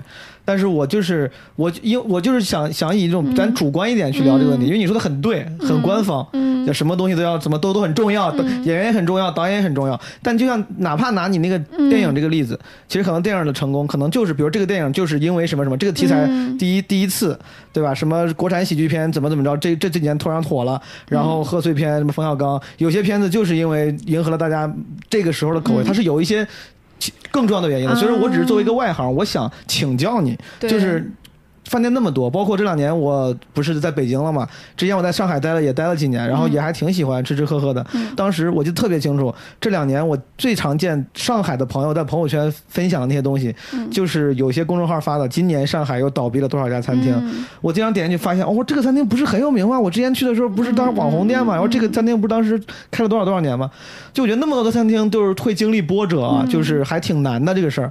但是你这个饭店，你就你就像你说的，已经六七年七年了，六年六六七年了，然后还屹立不倒。嗯就是我只是作为外行，我刚才突然想，我觉得进贤路这个地方真的挺好。你像我们那个脱口俱乐部，好久就在附近，环贸离得也不远。嗯所以说我只是作为外行，我想是不是这个东西是一个很关键的事情。如果同样的同样的老板、同样的选人、同样的菜品，如果放在了什么天山路，我随便说的，是不是有可能就会让你这个经营变得更脆弱？有可能在疫情期间就会面临更大的压力啊之类的。我一定说不好。我觉得位置不是不是最重要的不是不是最重要的，就嗯重要还是我们东西好吃。你觉得靠口味？我觉得最重要的东西是你的呃内容，就是你的、你内容包括可能食物最重要一点，整体体验，呃，食物最重要一点，然后其次是空间环境，嗯然后是你的位置方不方便。明白？对，然后是你这个餐厅有没有管理好吧？可能就是，然后你的性价比、你的综合分吧，就是让别人给你一个什么样，你就是你自己一定要知道你要做什么嗯，类型的东西。所以说你自己知道要做什么类型这个东西，这个知道。你是一开始就非常明确的知道了，我一开始不知道，我是一个外行。就是如果让我现在重新开一家店，我我也想想再开一家店，嗯就我一定在一开始我就要仔细想好这个事情。然后我也开导过一家店，哦哦，就在这个事情中间吗在二零一六年开了哦一家，然后小小的、很小的，跟朋友一起做的一个小的咖啡馆，叫 Wake Wake。嗯然后嗯，后来二零一九年初就经营不善，我们就关了。明白。嗯，然后哎，今年这个都说疫情对于这种小生意啊影响还挺大的，你们对小生意我觉得影响不大，对大生意影响大吧。哦对小生意影响不大我觉得对连锁餐饮大的空间的店是影响最大，因为小的它毕竟成本低，嗯，肯定是对大店，比如说你会看到一些连锁的品牌，可能它有五家店它关掉它关掉其中两家。嗯，但是它这个品牌还在，对但是小店像我们只有一家店的话，我是一定会强撑下来的，因为嗯你没有了，你整个品牌就都没有了。嗯但是他们那个品牌，你关掉两三家，你的品牌还在，你未来还可以再重新的开起来。上海这边，比如就是因为疫情，嗯你店中间关过几个月吗？还是光顾啊，我们有两个月是没有收入的。两个月就没开门？有一个多月没开门，然后开了有一个月是没有生意的，然后第二个月也很差，所以我们至少就是有一个三个月的这个那就别开，肯定是在赔。就全是外外行问题啊。那就为啥如果开始发没生意，就先别开了呗？我的房租在，我房租每个月也很多。我知道，但是你要开的话，不反而要再加什么电费、水电费、水电费和房租比起来太少了吧？就对啊，那你空在那里也很奇怪员工我也得养，我不开我员工也得养啊。嗯，所以说你开着的话，反正有生意就比没有强。你前面总归要暖个场吧，嗯，对吧？你不能完全找找手感你一说开，别人也不知道你什么时候开，你也嗯不知道要关到什么时候，干嘛的？嗯我而且我特别。我觉得没意义了，就是我觉得你哪怕开着赔钱，我觉得也比不开强。我特别不喜欢那种止损的，但是你选择把它关掉，我觉得就没意思。它没发，什么都没发生，没无聊。嗯对，无聊。对，你觉得就是比如当饭店老板，首先这个身份我一直我能看出来，你很愿意去往这个身份上靠拢，就是你就你说你不会像作家一样都有点脸红了，你很你很你很开心。当然，因为他是我实实在在在做的。你很开心这个事儿，你你觉得这个事儿是一个你愿意长久长期做下去的人吗？还是说你说这比如像是个跳板，你说我干了十年餐饮，可能我最后想去哪哪哪开个农场，还是说你说我操我能开一辈子餐厅？我犹豫过，因为嗯。我也疑惑过这个事情是不是我最想做的，因为我最开始想做就是我就是想达成我想开一家店这个事情，嗯，嗯。我只是为了这个事情，而不是为了这个身份而去做这个事情的。这个很，我不好意思又打断了，我只是想感叹一下，嗯。就很多人都会有过就是只图一个这个打卡一样姿态，嗯，通常都失败，因为他没有真的热爱，他只是说，哎，我就是我只是想是想想干成这个事情，打个卡打个勾，但是你既然做了，而且做成了，这个那我想做的这个事情门槛高呀，就是你必须得。首先，你得花钱，对吧？他不是说你想去当一个脱口，你你像你那个说那个打卡的朋友，嗯他去上个台，他没有任何成本，嗯，对他只需要让托朋友的朋友找你，然后跟你吃顿饭去了解一下，他的成本太低了，你这个成你这个成本之高，这个成本很高，就是你当你骑虎难下，就当我感受到 我的这个小梦想达成之难的时候，其实我真的骑虎难下了，因为我感受到它的艰辛了。嗯就是我会发现，我年轻的时候真的太冲动了。后来我开，就是前期其实我是没有自己生活的，嗯就是我觉得我开店的前两年是没有任何自己的生活，就是忙到，嗯、什么兴趣爱好，我真的是开店之后，什么写作、拍照，我是完全置之脑后，哎，我没有任何的精力。我想问问，就是你这两年的经历，这两年你说你最忙的时候，你的典型的一天是什么样的？就是这是一个很很很传统的问题，就是 What's your typical day？就是你你平常那天那么忙，忙啥呢？几点起床？几点睡觉？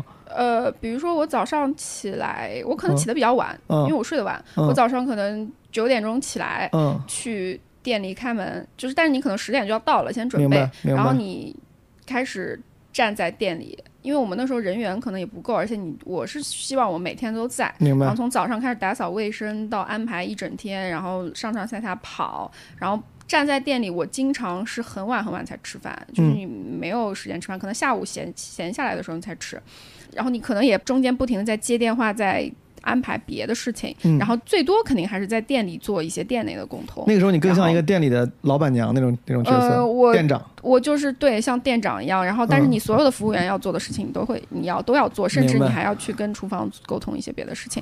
然后到了晚上，我们那个时候十点十一点关门嘛，你到了晚上，我还是要最后一个关门，算完账然后关门，关到最后，呃，等于你十点到，晚上十点走，嗯，十点。那个时候关门这么早啊，十点就关了。我们现在是十点，但是以前其实我们是十一点、十二点，哦，所以我以前其实是最高记录是每天早上十点钟到店里，晚上十二点或者一点走。有时候朋友过来喝酒，就是你就不舍得，想不好意思撵他们走嘛。嗯，但以前其实我早两年跟朋友们的，大家会觉得我可能有点。脾气不是特别好的样子，就看上去呢，就因为我真的很累很累。那个时候你在店里，我是没有办法跟大家说那么多话。我早上十点开始不停的在说话，嗯，不停地在安排事情，然后到了晚上十二点，朋友们还坐在那儿喝酒，我还要在那边陪着的时候，我内心一一千百个不愿意。然后，明白而。且关键，你最后收的人，你要把所有的卫生全部打扫，然后把杯子全部洗干净。我经常关门回出去的时候，我就整个人是麻的，就整个人脑子是花的。这个事儿要自己干，什么收拾、洗洗东西啥的。对，对对对，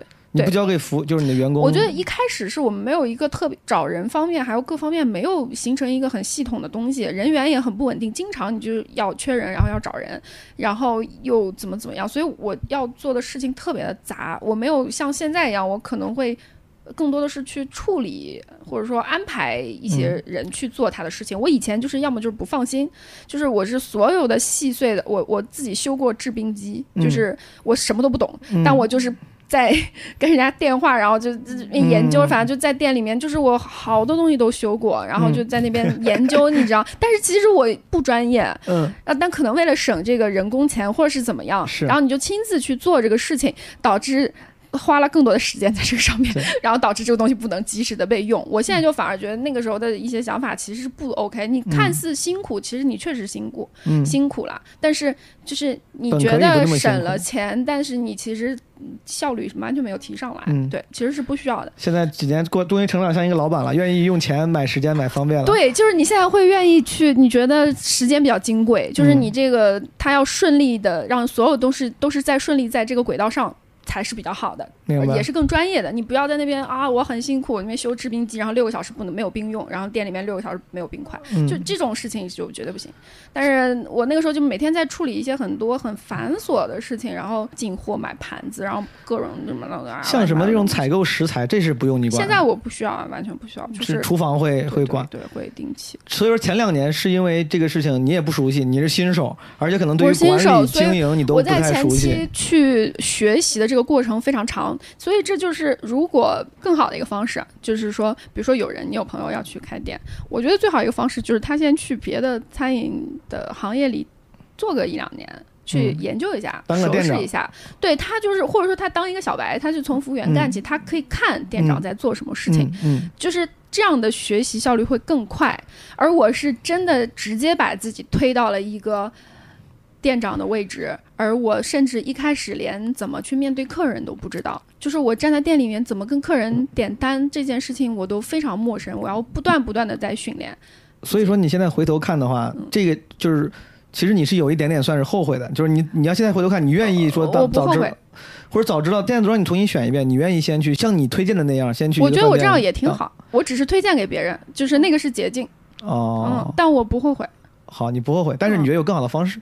我觉得可能有，因为不是让所有人都可能能接受我这个感，因为我也嗯增加了很多别的感受嘛。是是是，毕竟我是一个会修制冰机的人，现在还会吗？感觉忘了可也吗？可能忘了，也可能忘，但是可能这个我如果拍了照片，当时 或者写一个什么记、嗯会过，反正会过。日记，我觉得我可能就会记住。对，我觉得会过就挺好的，所以说从那是一个独一无二的经历。两年的这个融入或者说习惯这个经营管理之后，步入正轨了，就没那么忙了，没那么辛苦了。对对对，我觉得差不多两年左右，我才有更才有自己的生活。我看你现在也不用天天就不用我用现在已经六天天去店里年了，对啊，你天天不用天天去店里，所以说现在就很步入正轨了。就如果只要在稳步的那个在那个系统里面已经成型的系统里面运行，你基本上不需要你去处理问题，除非出现一些意外的问题，是吗？能这么对我？我要处理一些日常的我已经习惯性去处理的问题，就是这个东西它已经成为一个你日常的一个生活习惯了，而嗯不会让我觉得特别的棘手。嗯，就是我以前是每天一定会出现我搞不定的东西，嗯对我来说完全是新的。可能我现在做的事情跟以前也差不了多少，但是我非常熟练了，我不会。抓耳挠腮的去打个比方说，我要一个供货商的联系嗯方式，嗯我要去找到这个东西。嗯我以前我可能不知道怎么去弄，我就各种想办法，然后你走了非常非常多弯路。但是我现在可能你怎么找？现在现在我可能打个比方说，我会呃问朋友，或者说我可能也积累了一些人脉，你可以点对点的去问。现在这样的工作已经成为你舒适区内就是正日常生工作中的一个一部分了，很日常，很正常。对，我自己，你刚才提这个，我之所以问，是因为我说你供货商怎么找，是因为我有另外一个朋友，嗯，他做那个叫 Charlie's Burger，我不知道你知不知道。哦，我知道。那哥们儿，我看他找供货商就是发朋友圈，时不时就看他发朋友圈，什么需要洋葱，什么需要那个，哦谁有稳定供货商，那我我我和他们的规模是完全不一样，他们规模很大，啊，他们规模很大嘛，不是餐饮界其实是有很大的不同。像我这样是小作坊在做的，我我虽说你说是一个餐饮店的老板，但是我觉得我始终像过家家在做一个事情，就是我觉得我还是在像过家家。其实我不是捧你啊，嗯是因为我觉得餐厅这个事情，很多时候我跟朋友也聊过，餐厅这个时候，因为作为很多想创业的人都是想过的，做服务业嘛，嗯，我自己一直直到现在，我都觉得我可能永远都不会碰，因为我觉得太难了，我觉得很难。就哪怕就你说只有一个店这么小，对我来说，也可能是我自己太没勇气了，我老去想那些风险，我觉得怎么这么难？比如刚才我特别想问你一件事儿，就是你刚开始你没做过餐厅嘛，你作为一个管理者，你遇到过那种下面的那些有经验的服务员或者厨师工作人员嗯，给你玩小聪明，就是耍你的有啊有啊。这个事情就我老想，我就想，如果我什么都不懂，我就开个餐厅，我就被玩死了。我我觉得这怎么办？我操，嗯我怎么我怎么去管这帮人？我都我都我都我都有点有点我吃过，我我是吃过苦头的呀，嗯，我是吃过苦头，但是这个东西就是在我以前当编辑的工作当中从来没有出现过的。是的，我安慰自己的说辞，我觉得就是感受啊，就是你的经历更多了。你但是最后你也成功的学会了或者度过了这种，我觉得不一定是。学会了，而是你找到了一些方法。绕过他们，或者跨过，或者是正面对抗过，穿过去，就像你打游戏一样。我觉得他就是像打游戏，但是有可能这这样子同样的这些敌人不会再来一遍，但是也有可能会再遇到，我不知道。嗯，但如果再出现的话，感觉你也有所准备。再再出现，你没有第一次那么怕了吧？就我第一次打塞尔达里面，我我第一次看到那个猪一样的那个那个那个哥布林对我觉得好吓人啊！这个东西，哪有打塞尔达害怕哥布林的？我我觉得它好吓人，就这个东西的形象让我觉得很害怕，而且我很害怕死。但我觉得它就是像打游戏一样，但是就是可能未来一会儿同时出现五个，有可能增加战斗力，但我也没有第一次见到他那么怕了。我其实想问，比如说类似于，这是我每次想我想开饭店的时候，这是我嗯第一个恐惧，嗯就是我怕我自己作为没经验的人被那些有经验，因为我好像看过什么新闻报道讲过这种类似的事儿，或者什么知乎上那些饭店老板的分享就提过这种事儿，我觉得好难搞。就这类似这样的事儿，你能给我分享，比如出现过什么问题吗？我有很信任的人，但是我后来发现他可能做账有问题，就是可能偷了你很多钱。我明白这种事儿你怎么处理？我我遇到过两次，嗯呃，第一次是我没有正面处理，嗯我假装这件事情不知道。我至今我不想说的原因就是我很害怕他可能听到这个，就但但是他可能不会听到，因为我觉得你这个很小众，基本上没有听到。对我没有流量所以我也可以，我跟你说对，所以也可以说，我跟你说，这次你说完之后，我就在微博上买热搜那。个是我很信任的员工，但是我很给他面子，我没有跟别人表现出来，所以我嗯现在有很多员工也是不知道的，但是我知道这件事情，而且是有很强的证据知嗯道，但我就假装没知道。所以说你这个事儿你知道，但完全没处理我没有正面处理，但我把他的有一些权限收回来了。哦。但是后来他就就辞职了，哦但是我其实跟他关系是很好的私交，而且我一开始知道这件事情的时候，我是不敢相信的。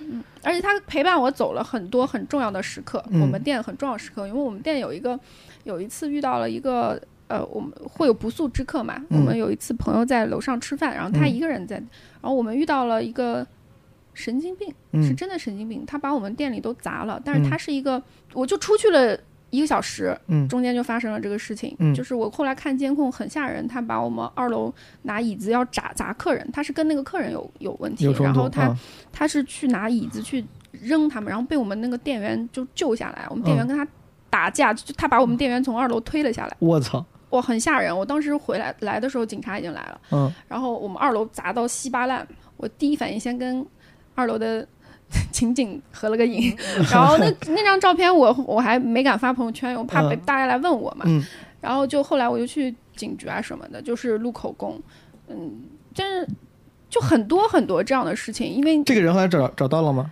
抓警？察其实想抓他是很容易，因为他嗯后来他还拿刀威胁客人什么的，但是他可能看到他误伤了别人，然后他就嗯跑了。嗯但是伤害的朋友是我本地的，还算是有一些社会关系的朋友，嗯但是他们拿了我们的监控视频去找警察，嗯，没有处理，嗯最终没有得到很好的处理。这也是我我听懂，我我明我明白了，我明白了。就是。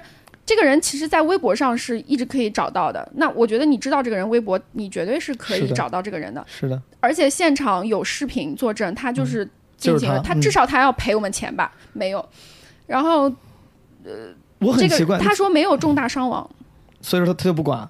那他妈我你把我店砸了呀？那你不是损坏这就是我？所以我不知道最后这个事情，因为他伤是直面跟我朋友产生伤害，所以是他们哦去报警，然后我只哦是被牵连的那个方，所以后来所有的这些东西都是我自己来负责。我其实刚刚你提这个事儿，我之所以想问，就是因为我有时候现实生活中也见过，然后什么电视里老会演，就一个人因为什么事儿把店给砸了，嗯我就特别想知道，当砸了之后，他砸了之后跑了，最后这个人会不会赔钱，有没有可能找回来？嗯所以说，我觉得你应该身边也有一些同行的开餐饮的朋友，嗯他们遇到这种，你如果抓了现行，我觉得肯定是如果这人跑了，就是跑，就是就跑了。我不知道呀，更多的案例我不知道呀，我只是只能阐述我自己知道的。我想想问清楚，下一次我我我砸的时候，我那比如说我们下雨天，呃，可能一个就这种台风天，第二天早上发现整个门的玻璃都被卸掉，然后钱箱就没了嘛。嗯但是那个有一个人，他是把我们这条路上的店都给 顺走了，好超牛逼。然后那个我就跟那个我们的那个警察。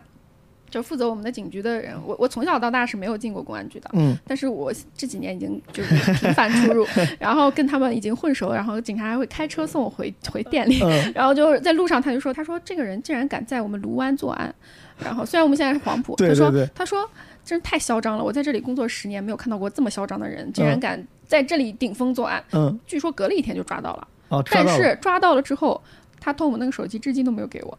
所以说你们丢了东西最后没给，都没还回来，钱也没还。但是对我也不好意思一直打电话，这怎么又不好意思，我不好意思一直打警察电话催，我打了哦两次，然后他们说要走流程什么的，就第二天就那个过来指认了呀，就那个人戴一嗯，个手铐，然后就过来指认他他是不是在这儿偷的或者怎么样。也不了了之了一。年之后，我都不知道什么时候，我们那个钱箱也没有回来啊。但是整个钱箱拿走，他不他是把钱箱撬走了，然后拿了我们几个账袋什么的，然后还有我的那个放音乐的一个手机 iPhone，嗯然后后来。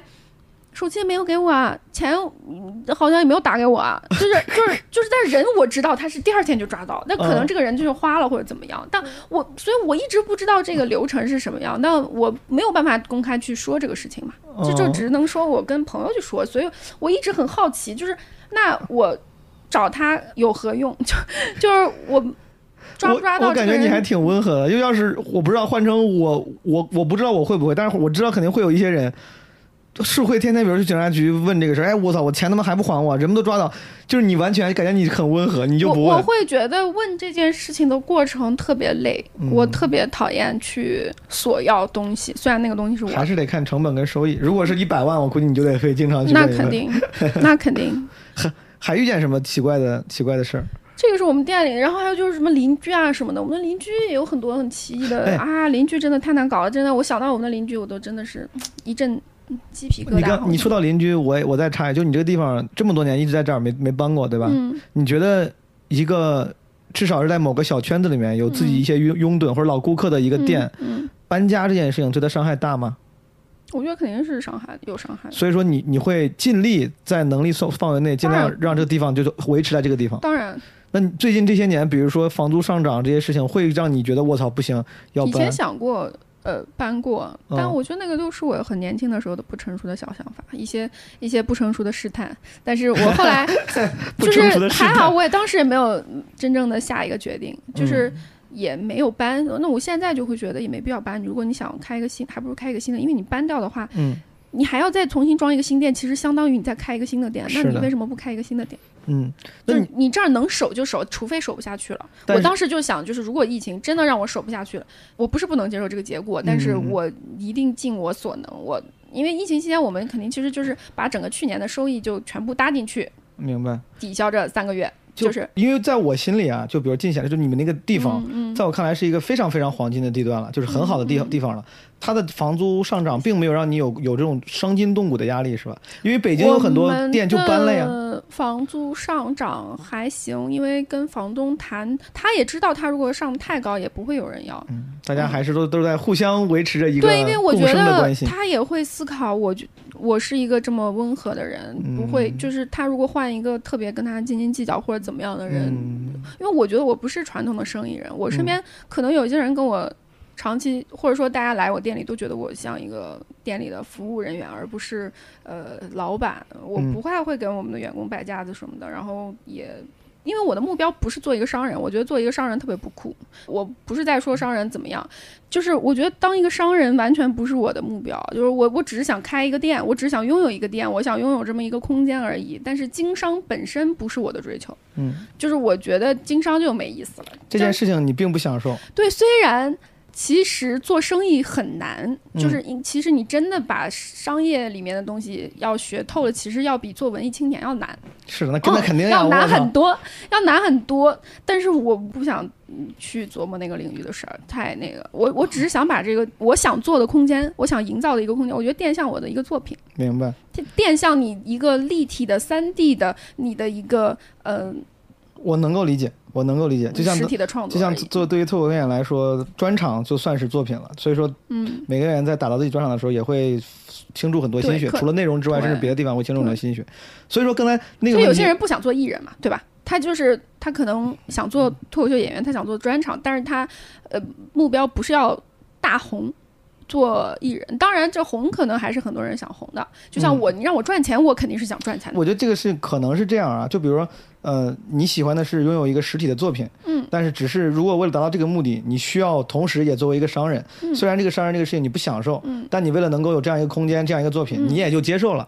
我觉得对于很多演员，我我个人感觉也也是一样的，就是我想要我的东西被更多更多人看见，更多人认可，这个作我的作品被更多人喜欢。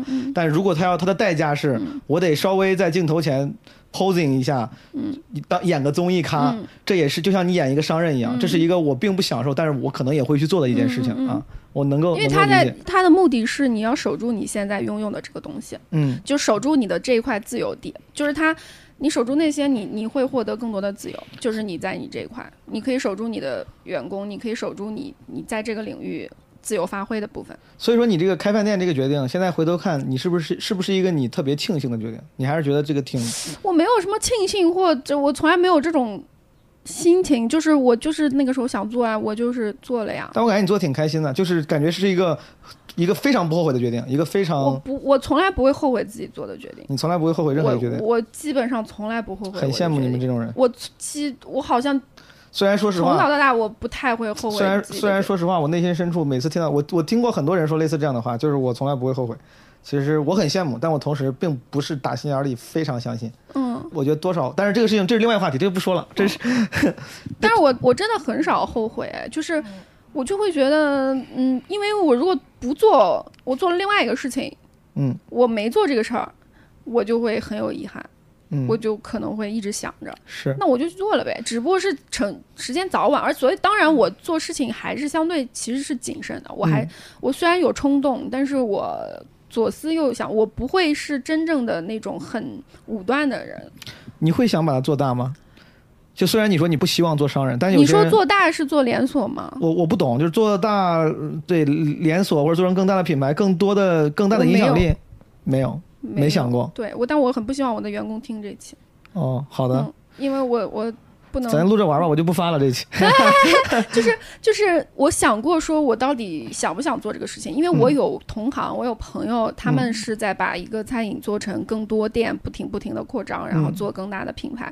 而且他们也觉得我的有一些商业模式是，我是没有在靠商业模式来经营这个东西的，我完全没有任何的商业模式，我是凭自己的直觉。嗯。天赋，还有努力，还有一些小的一些技巧，嗯我觉得就是还有运气，行贿受贿？一些一些运气，然后再经营这么一个东西。嗯但事实上，我的朋友来看，他们如果来做这样子一个品牌，他们早就把我这个店可以做得更好，这个价值就更大化了。就嗯我这个真的没有把这个馆子这个价值更大化，嗯，但同时我获得了一些别的自由吧，嗯就是我有别的东西，因为我觉得你那个模式还还行，虽然我平常不在上海，去的不多，嗯但是好像你那个有时候还会办一些活动，是吧？就是在你的那个，嗯我感兴趣的活动，对啊，就这个就，就这种这种就挺有魅力的，好玩儿。就是我会觉得，就它很像一个我家的客厅。嗯，就是嗯我会觉得就是，呃，朋友来吃饭也好，或者嗯来，我如果我今天请朋友吃饭或喝酒什么，嗯，我我就会觉得他很像你来我家做客，嗯我给你把我推荐的喜欢的东西，你可以不喜欢。嗯但我不会极力推荐说啊，这个东西特别特别好。我觉得你在这儿待着开心舒服，你和你的朋友们待着快乐，我旁观也行，就好就挺好。所以说你并不想做大，那你就比如比如看它自然发展，它如果有机会做大，但是我不能太牺牲太多东西。我知道我现阶段，如果我想把这个品牌做大，嗯我要去做很多我可能不愿意做的事情。好，就是所以说我要加一个定语，就前提就是如果可能的话。就还是我只问想不想，咱先不讨论嗯客观条件，嗯比如现在可能是客观时机不成熟啊，嗯，但是你心里如果说你想不想，如果有可我想能的话，它大，但是它不需要我做。就是你 你你你这个想不想，你就问的他都多少呢？每个人你做这个事儿当然都想，但是你又有有百分之二十想，有小百分之八十不想，我懂。就是所以说，其实它作为你的一个作品，你是希望它能够变得更有影响力，被更多人的人看到、喜欢。但是你可能一想到它随之而来的那些压力跟工作量，商人般的那种工作方式，你就会觉得对，我不喜欢另外一种工作模式，我不喜欢。我我我其实不害怕辛苦或者怎么样，就是我嗯我害怕的是那个是我不想要，就是我觉得时间一定要，我嗯至少要有大部分都是我按我喜欢的方法那个是你不喜欢的辛苦，对吧？对。所以说，咱们最最早问那个问题，其实好像一直没有一个根本的答案。就我说这个事儿是你愿意长久的一辈子做下去的事儿吗？还是说，你说你想过要干别的事儿？我觉得现阶段肯定是啊，我以前犹豫过嘛，嗯说我我觉得中年危机不就是迷茫嘛，就是、嗯就是你你在想你到底有哪件事情是愿意你百分百热情和持久度不停不停的做下去的？嗯有吗？我相信你们有一些脱口秀演员，肯定哪怕他做到现在这个程度，他嗯也会觉得以后可能要改行，不如把嗯这个东西当做爱好。嗯嗯我开餐厅，我也在想，我我真的愿意为他投入很大很大的乐的精力吗？嗯我觉得在一家店上，我可能不行。嗯我可以有不同的新的挑战，所以嗯我、我今年给自己的想法就是，我想再开一家新的店，但是它是馆子是我二十三岁、二十四岁开的一个那个时候的我的一个作品。但是我到了三十岁，我有我三十岁的新的感受，我可以开一个不一样的东西，我可以玩不一样的技巧，我可以展现不同的观观念，然后一个很不一样的空间。在不涉及泄露商业机密的情况下是什么样的？你能聊聊吗？比如说你说你呃，比如说我以前我不怎么喝，我那个时候开店的人啊就是一个，我就是一个觉得，嗯，大家为什么要喝醉？嗯我现在就特别喜欢喝醉，嗯，我就特别觉得，所以你想开个酒吧吗？我想开一个至少酒酒类是比较呃重的吧，哎一个。你知道那个 sober 吗？你知道 sober？知道啊。你觉得那个算算是我就形态上，还挺好，它太高级了，就我开不了那么专业的东西。但是那个形态可能是就有吃的有喝的，就是可能这种。对，有点像吧，bistro、哦这种、哦这种感觉。耶，还不让我说英文，我是 跟我我现在是 cafe，你知道吗？我现在就是 cafe 简。餐。嗯，啊、对，之后想想做的再再专业一，就是酒和吃的都再更重一点，对吧？更偏夜生活一些，就是嗯可能就晚上开这样。明白了，那个时候的客厅是一个年轻文艺青年喝一曼的客厅，现在你的客厅可能就是对一个，以前的年文艺青年的客厅就是嗯大家白天来玩儿，玩玩狼人杀或者玩玩扑克，然后打哦打牌，然后开心开心吃吃白天吃吃炸鸡外卖什么的。现在就经常大家就是晚上哎可以放点音乐，然后然后喝喝小酒。是你这么说对的，就是当每一个人想要去开一个这种。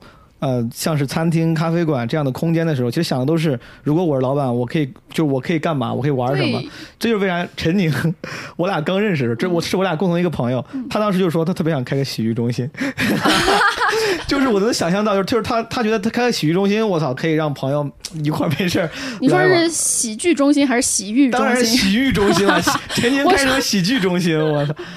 哦，你这么说，我自己想过的，就是我因为之前也有过创业经历，有时候难难免会脑袋里活泛那想，哎，我操，也想开个这种像什么餐厅、酒吧啥的，我就想开一个那种，就是又有裁缝店，又有喝酒的地方，还有演出空间，就我只是瞎想啊，就那个时候我想，但是你这么一说，确实是每个人想开那个东西，就是其实是自己想在什么样的情景下跟朋友一块儿 hang out 的那个样子。但是你又没有我这么喜欢交朋友。我没有，对啊我我我是真的喜欢交，而且我最近疫情期间给我了一个，我我有反复在思考自己的性格，嗯我就意识到，我是一个特别想喜欢热闹的人。其实我以前一直不觉得，因为我可以在宿舍里面里面待一个星期不出门。你觉得这你觉得这个重要吗？灵魂人物，老板喜欢交朋友这件事情，对于一个生意重要吗？对于一个餐厅、酒吧，就是这样一个服务呃空间，重他？对别人重不重要我不管，但是嗯对我自己来说，我觉得很重要，是我在做让我自己我觉得特别顺畅的事情，嗯，我自己特别自洽，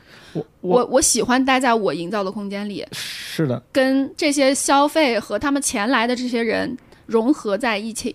如果我不喜欢，我觉得我做不了更好。我只有喜欢，我可以达到更高的一个是的所以说，我觉得我我不喜欢交朋友，跟这个不冲突。就是我不喜欢交朋友，但是如果我有这么打个比方，我这么一个地方，嗯，就像是我说我有一天我有个大房子的话，我希望里面有个 KTV 包房，因为喜欢唱歌，我要有这么一个地方，就是我可以自己喝自己喜欢的酒，甚至什么演个开放麦、嗯或者嗯之类的。然后，但是不用非交朋友，我可以自己干这个事儿，因为我自己在这儿挺开心的嗯，啊。好像所以说也行不交朋友也行。我觉得你也行，但是嗯如果我正好喜欢的话，它满足了我另外一个维度的开心，就是增加了一个维度的，快乐，我觉得就挺好的。我人生没什么别的追求，我就是追求开心，这个是就是追求快乐自在。如果你的一辈，如果你的一辈子剩下的时光全都只有快乐、自在、开心，你说啊，那肯定不？行。我但是因为对我来说，我知道这个东西很难嘛，就是很、哦很难有啊。我不是一个什么积极向上、乐观的人啊，但是我表现出来是一个挺温和的，然后没有什么太多负面情绪的人。但事实上，我觉得我也不是这种人，而且我知道我困扰我的是什么，所以所以我知道我要努力的去追是什么呢求的是什么。就是非常，我是一个非常情绪不稳定的人，嗯。我是一个非常容易有悲观情绪的人，嗯。所以我知道我如果什么都不做的话，嗯。我只会不停的下坠或者是怎么样，就是不好，就让它变得更加的不好。而嗯我觉得我要抓住我的身上可以制造出积极的东西的对，就是说还是一个，我觉得还是一个能量的，就是我现在还是觉得人跟人就是一个能量的一个核嘛，嗯。就是你到底你的这个观点想不想传递给别人？嗯就是有些人他可能无所谓传递给别人，嗯但我又还挺喜欢交朋友，挺喜欢互相沟通、表达观点，然后我想知道对方在想什么，因为我觉得我喜欢情感连接这个东西，它在我的人生追求中很重要，情感连接。嗯所以就是我希望别人知道我在想什么的，我也很希望别人在想知道别人在想什么，所以建立这个沟通的场所，如果是我营造的。我觉得很好，然后以及我我得有足够的能量去传递这个东西。如果我什么都能量没有，我就是自己在那儿瞎伤感或者瞎开心，就是也没意义。我觉得这个没意义，我必须要传递给别人，我就是很想传递。你这个挺好，就是你确实感觉你是 enjoy，你是享受人跟人之间这种沟通跟传递的。我不太行，我对我，我可能以前有交过男朋友，就是你这样的，就是不想传递，抗拒传递，然后嗯我哪怕跟他说我想传递，对方就 就是不想理解，然后导致不至于不至于，然后就。就可能就可能就就对，就最后就谈分手这样。感觉你那个横斯文附体，我不知道为啥，刚才那有一刻你那个横 恨斯文附体不是那个那个对那？我是不是说完全不想抗抗拒沟通？但是我感觉跟人沟通这件事情有点消耗我能量。刚才我其实特别想问你一个问题，就是因为你能量不够高。你觉得我能量不够高？不是，其实我觉得你能量还可以，但是你如果说你觉得跟别人沟通这件事情是消耗你能量的话，那可能你的能量是不足以。我我的沟通可以不消耗能量，嗯但是如果按我不消耗能量的方式去沟通的话，很多时候别人不习惯，因为我就会、我就会很自我的沟通。可能我想问这个，我想聊这个，但是大家可能习惯的另外一套更嗯你聊呗。你想聊你的你就聊呗，挺好的啊。那像我我这种听者，我就很喜欢听你们聊自己的事儿。有人有人能够匹配，但我反正我是觉得有时候为了符合大众的，经常我在饭局上人很多的时候，嗯。我首先如果没人说话，我可能会本能的觉得我我要活跃气氛，我会突然会觉得这人话很多。但凡有个人能罩住这个气氛，让大家这个活跃，我就通我就不咋说话了，我就，对但但你也不爱听他们，还行，我我挺爱听别人聊天，我特别爱听你别人聊天。但是出于什出于什么目的？我我觉得可能出于好奇猎奇，别人来聊个事儿我不知道啊、我说还有这事儿，可能我会想听，但是有时候很多事儿我也确实懒得听。你不觉得你的播客的受众就必须得是这种喜欢听别人聊是的天的人吗？所以说我不然呢，就对啊。对，所以说我就说我是个非常不好的，我我做播客的我我的第一期我就说，其实我不喜欢播客这个形式，我不是播客的听嗯因为你。不听嘛，对吧？对嗯对，我其实就不好，我也不是脱口秀的观众，但我干脱口秀，啊你是不是也不不怎么看综艺吧？对不咋看综艺对，。你就很少有，就是我身边认识的爱看综艺的人也不多。就是，但是我们这种爱看综艺，比如说以前我们看《康熙来了》嗯看国光帮、看《锵锵三人行》也好，就是嗯特别爱听，我特别爱看这种东西，就是我特别喜欢听别人聊。前两天我那天在办公室的时候聊起来那个隐秘的角落那个电视剧嘛，嗯东东锵问我们谁看过，嗯我就说说完之后，反正他说他值不值得看，我说哎，我说我是二倍速看完的，反正值得。我说你要想看二倍速看看还是值得的。嗯东东锵当时说的那个话跟我平常想一样，他说哎呀，他说我看这干嘛？他那个话当然有点戏谑的这个傲慢啊，他就说有那么多好的经典的电影我都还没看，嗯经典的美剧我都没看，你说我这个就。不花时间看这个了，其实很多时候也一样，就是那综艺有时候我就觉得，哎呀，我那个美剧还没看呢，那个电影还没看呢，我要看这综艺多浪费时间，我是这种想法。嗯我最后问你几个跟你专业相关的，如果让你推荐我上海你自己觉得好的餐厅和酒吧，你能不能？我不知道这个你愿意吗？你得愿得看人均吧，你愿意说得看人均吧。哎，别看不起人，不是不是不是，我说这个推荐确实就是，就像你说你你你要推荐一个电影，那你要看什么类型的？肯肯定首先会说你更偏爱哪种类型，不不不，或就是者说看你是什么情况。我觉得得有一个具体的设定，不非常不具体。你自己去吃，还是你约妹子吃，还是你跟谁什么的？我当然知道问题可以问的具体，这个如果我有一个因为我的版版图太大了。因为如如果我有需求的话，我可以问的很具体，嗯但我没有需求，我只是单纯的想想知道你的审美，就是无所谓，你就说嘛，这个无所谓的。就像我说，我说最近心情不好，然后我想看一个什么什么样的书，你可能跟我说，但是我有时候我就想知道你这个人咋想的。我说，哎，你喜欢什么书？你给我随便说本书，你觉得写写得好的，可能我这个时候不是个具体的需求，我就是想了解你，哦啊，餐厅和酒吧什么对啊是集合在一起的吗？不无所谓，你随便说几个，就是你觉得好的，你觉得愿意推荐的餐厅和酒吧。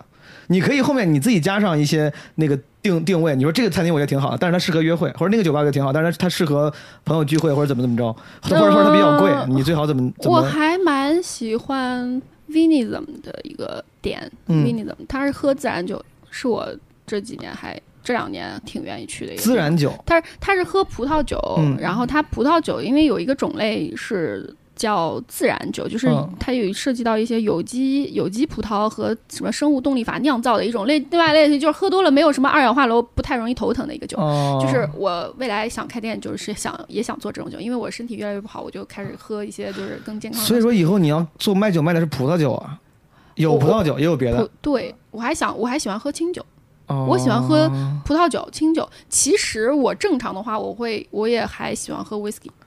好的。我不喜欢喝太甜的东西，因因为我喝 whisky 睡不着，所以我可能更倾向于 Vinism 怎么怎么我呃 V I N I S M，好好嗯好，对。还有呢？然后还有一家叫 Bar a v i n。Bar a v i n 就是它是新开的，然后它也是吃吃饭可以顺便喝一杯。我现在就是哦喜欢这个吃饭的地方顺便能喝一杯哦，比较好，就是适合晚上七八点去吃饭，因为很多人上海其实有时候吃饭吃的晚，然后吃饭的时候配着菜，顺便可以喝一杯。其实挺多不都是就是美国也有这种概念叫 bar and restaurant，就是就是对，就。是什么都有就是其实国外很多，但是中国其实说白了，比如说像 brunch 这个概念，早午餐，嗯我觉得在二零一零年，就比如说放八年前、十年前，嗯，我觉得上海没有那么流行。其实是这四五年突然一下又很流行了，所连年轻人都开始。我觉得所有产品的流行背后都是生活方式的流行，就是对，它就是一个生活方式的流行，就是大家也会觉得，呃，慢慢接受。就很多人其实是被一个一个他本来不太熟悉的概念，然后后来发现自己也喜欢，也挺好，是的就这样。喝酒也是这样，酒馆也是这样。然后最后包括再说一个，再说一个，搞三个，好吧，咱们凑三个，推荐一个你喜欢的店，全是酒吧呀，你推的全哦，不过都是能吃饭的，吃饭嗯。能喝酒的。喝酒我自己有自己喜欢常去的店，就是哦。我们进贤居进贤路的邻居哦。Dead Point 嘛。哦，好的，然后吃饭的话，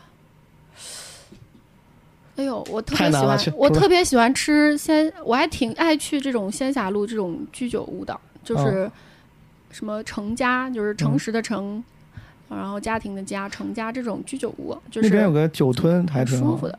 酒？吞好像要订啊什么的，嗯，那个还不错，嗯，也在也在长宁那边，那边我吃饭特别杂，我真的是什么类型，我我是看人选选餐厅，就是看今天晚上几个人，嗯，然后我跟谁，你我觉得这个空间就是很代表，就有适合不适合的。你最喜欢的男演员是谁？我最喜欢的男演员易烊千玺啊，好，如果有天易烊千玺说要跟你吃饭，你会选哪？易烊千玺跟我吃饭，我的天，哎，想一想，我带他吃。很可，如果在上海的话，应该嗯会吃锦园这样的上海菜。嗯，本帮菜对，本就吃个家常小馆子。哦，不会去那种很贵的，我会想吃接地，因为我正常其实我喜欢吃中餐。嗯，嗯，我我个人的口味是我更喜欢吃中餐。张雨绮要找你呢，张雨绮啊，有分别吗？还还哎，我张雨绮的话，可其实是我觉得蛮适合吃西餐的，哦，就是可以喝一杯，然后但是那个环境稍微得好一点。易烊千玺找你，都不想跟他喝一杯吗？你你 易烊我总感觉千玺找你，他还年纪小哎，不知道啊，易烊千玺多大了？他二十吧？对呀、那还能喝一杯的呀！我你太你真是，我我觉得跟太年轻的人喝一杯没什么好聊，就是喝酒是为了更好的聊天。我对我所以说你喜欢易烊千玺，但是你又觉得跟他没什么好聊的。对，因为他有距离感。就是 我，我小的时候可能觉得你跟明星认识挺好，现在就觉嗯得他、他们就是他们的生活，他不可能一顿饭就跟你交朋友了，所以这顿饭就是他觉得吃的好吃就行了，就其他我不需要给他留下什么太多的印象。张雨绮找你去哪个西餐？哎，那个 Wisdom 哦就刚刚你说那个 Wisdom 挺好的好的，，Swift 也可以，他的一个叫叫什么？新新店，也是同一个老板开的 Swift，哦。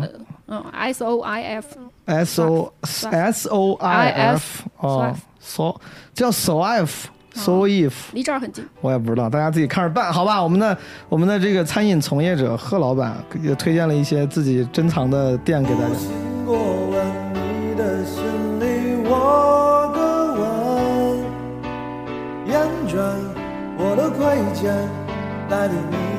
所爱的人。这个时候我心落花一样飘落下来，顿时我的视线失去了色彩。知道你也一样不善于表白，想想你的相爱编织的谎言懈怠，甜美尽头。今夜落花一样飘落下来，从此我的生命变成了尘埃。寂寞的人总是习惯寂寞的安稳，至少我们之间曾经交叉过，想站在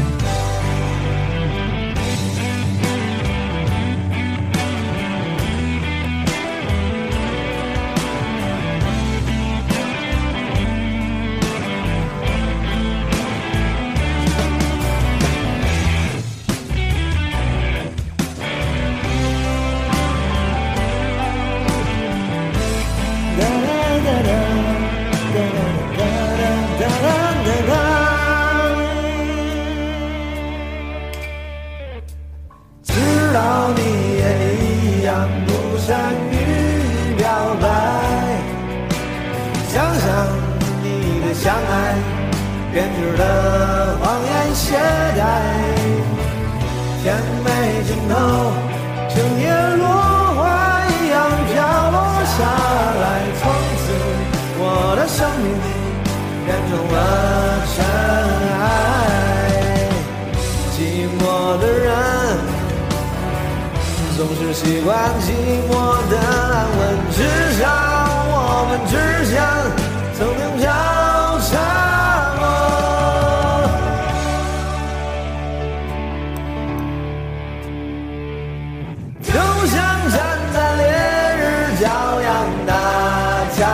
tchau.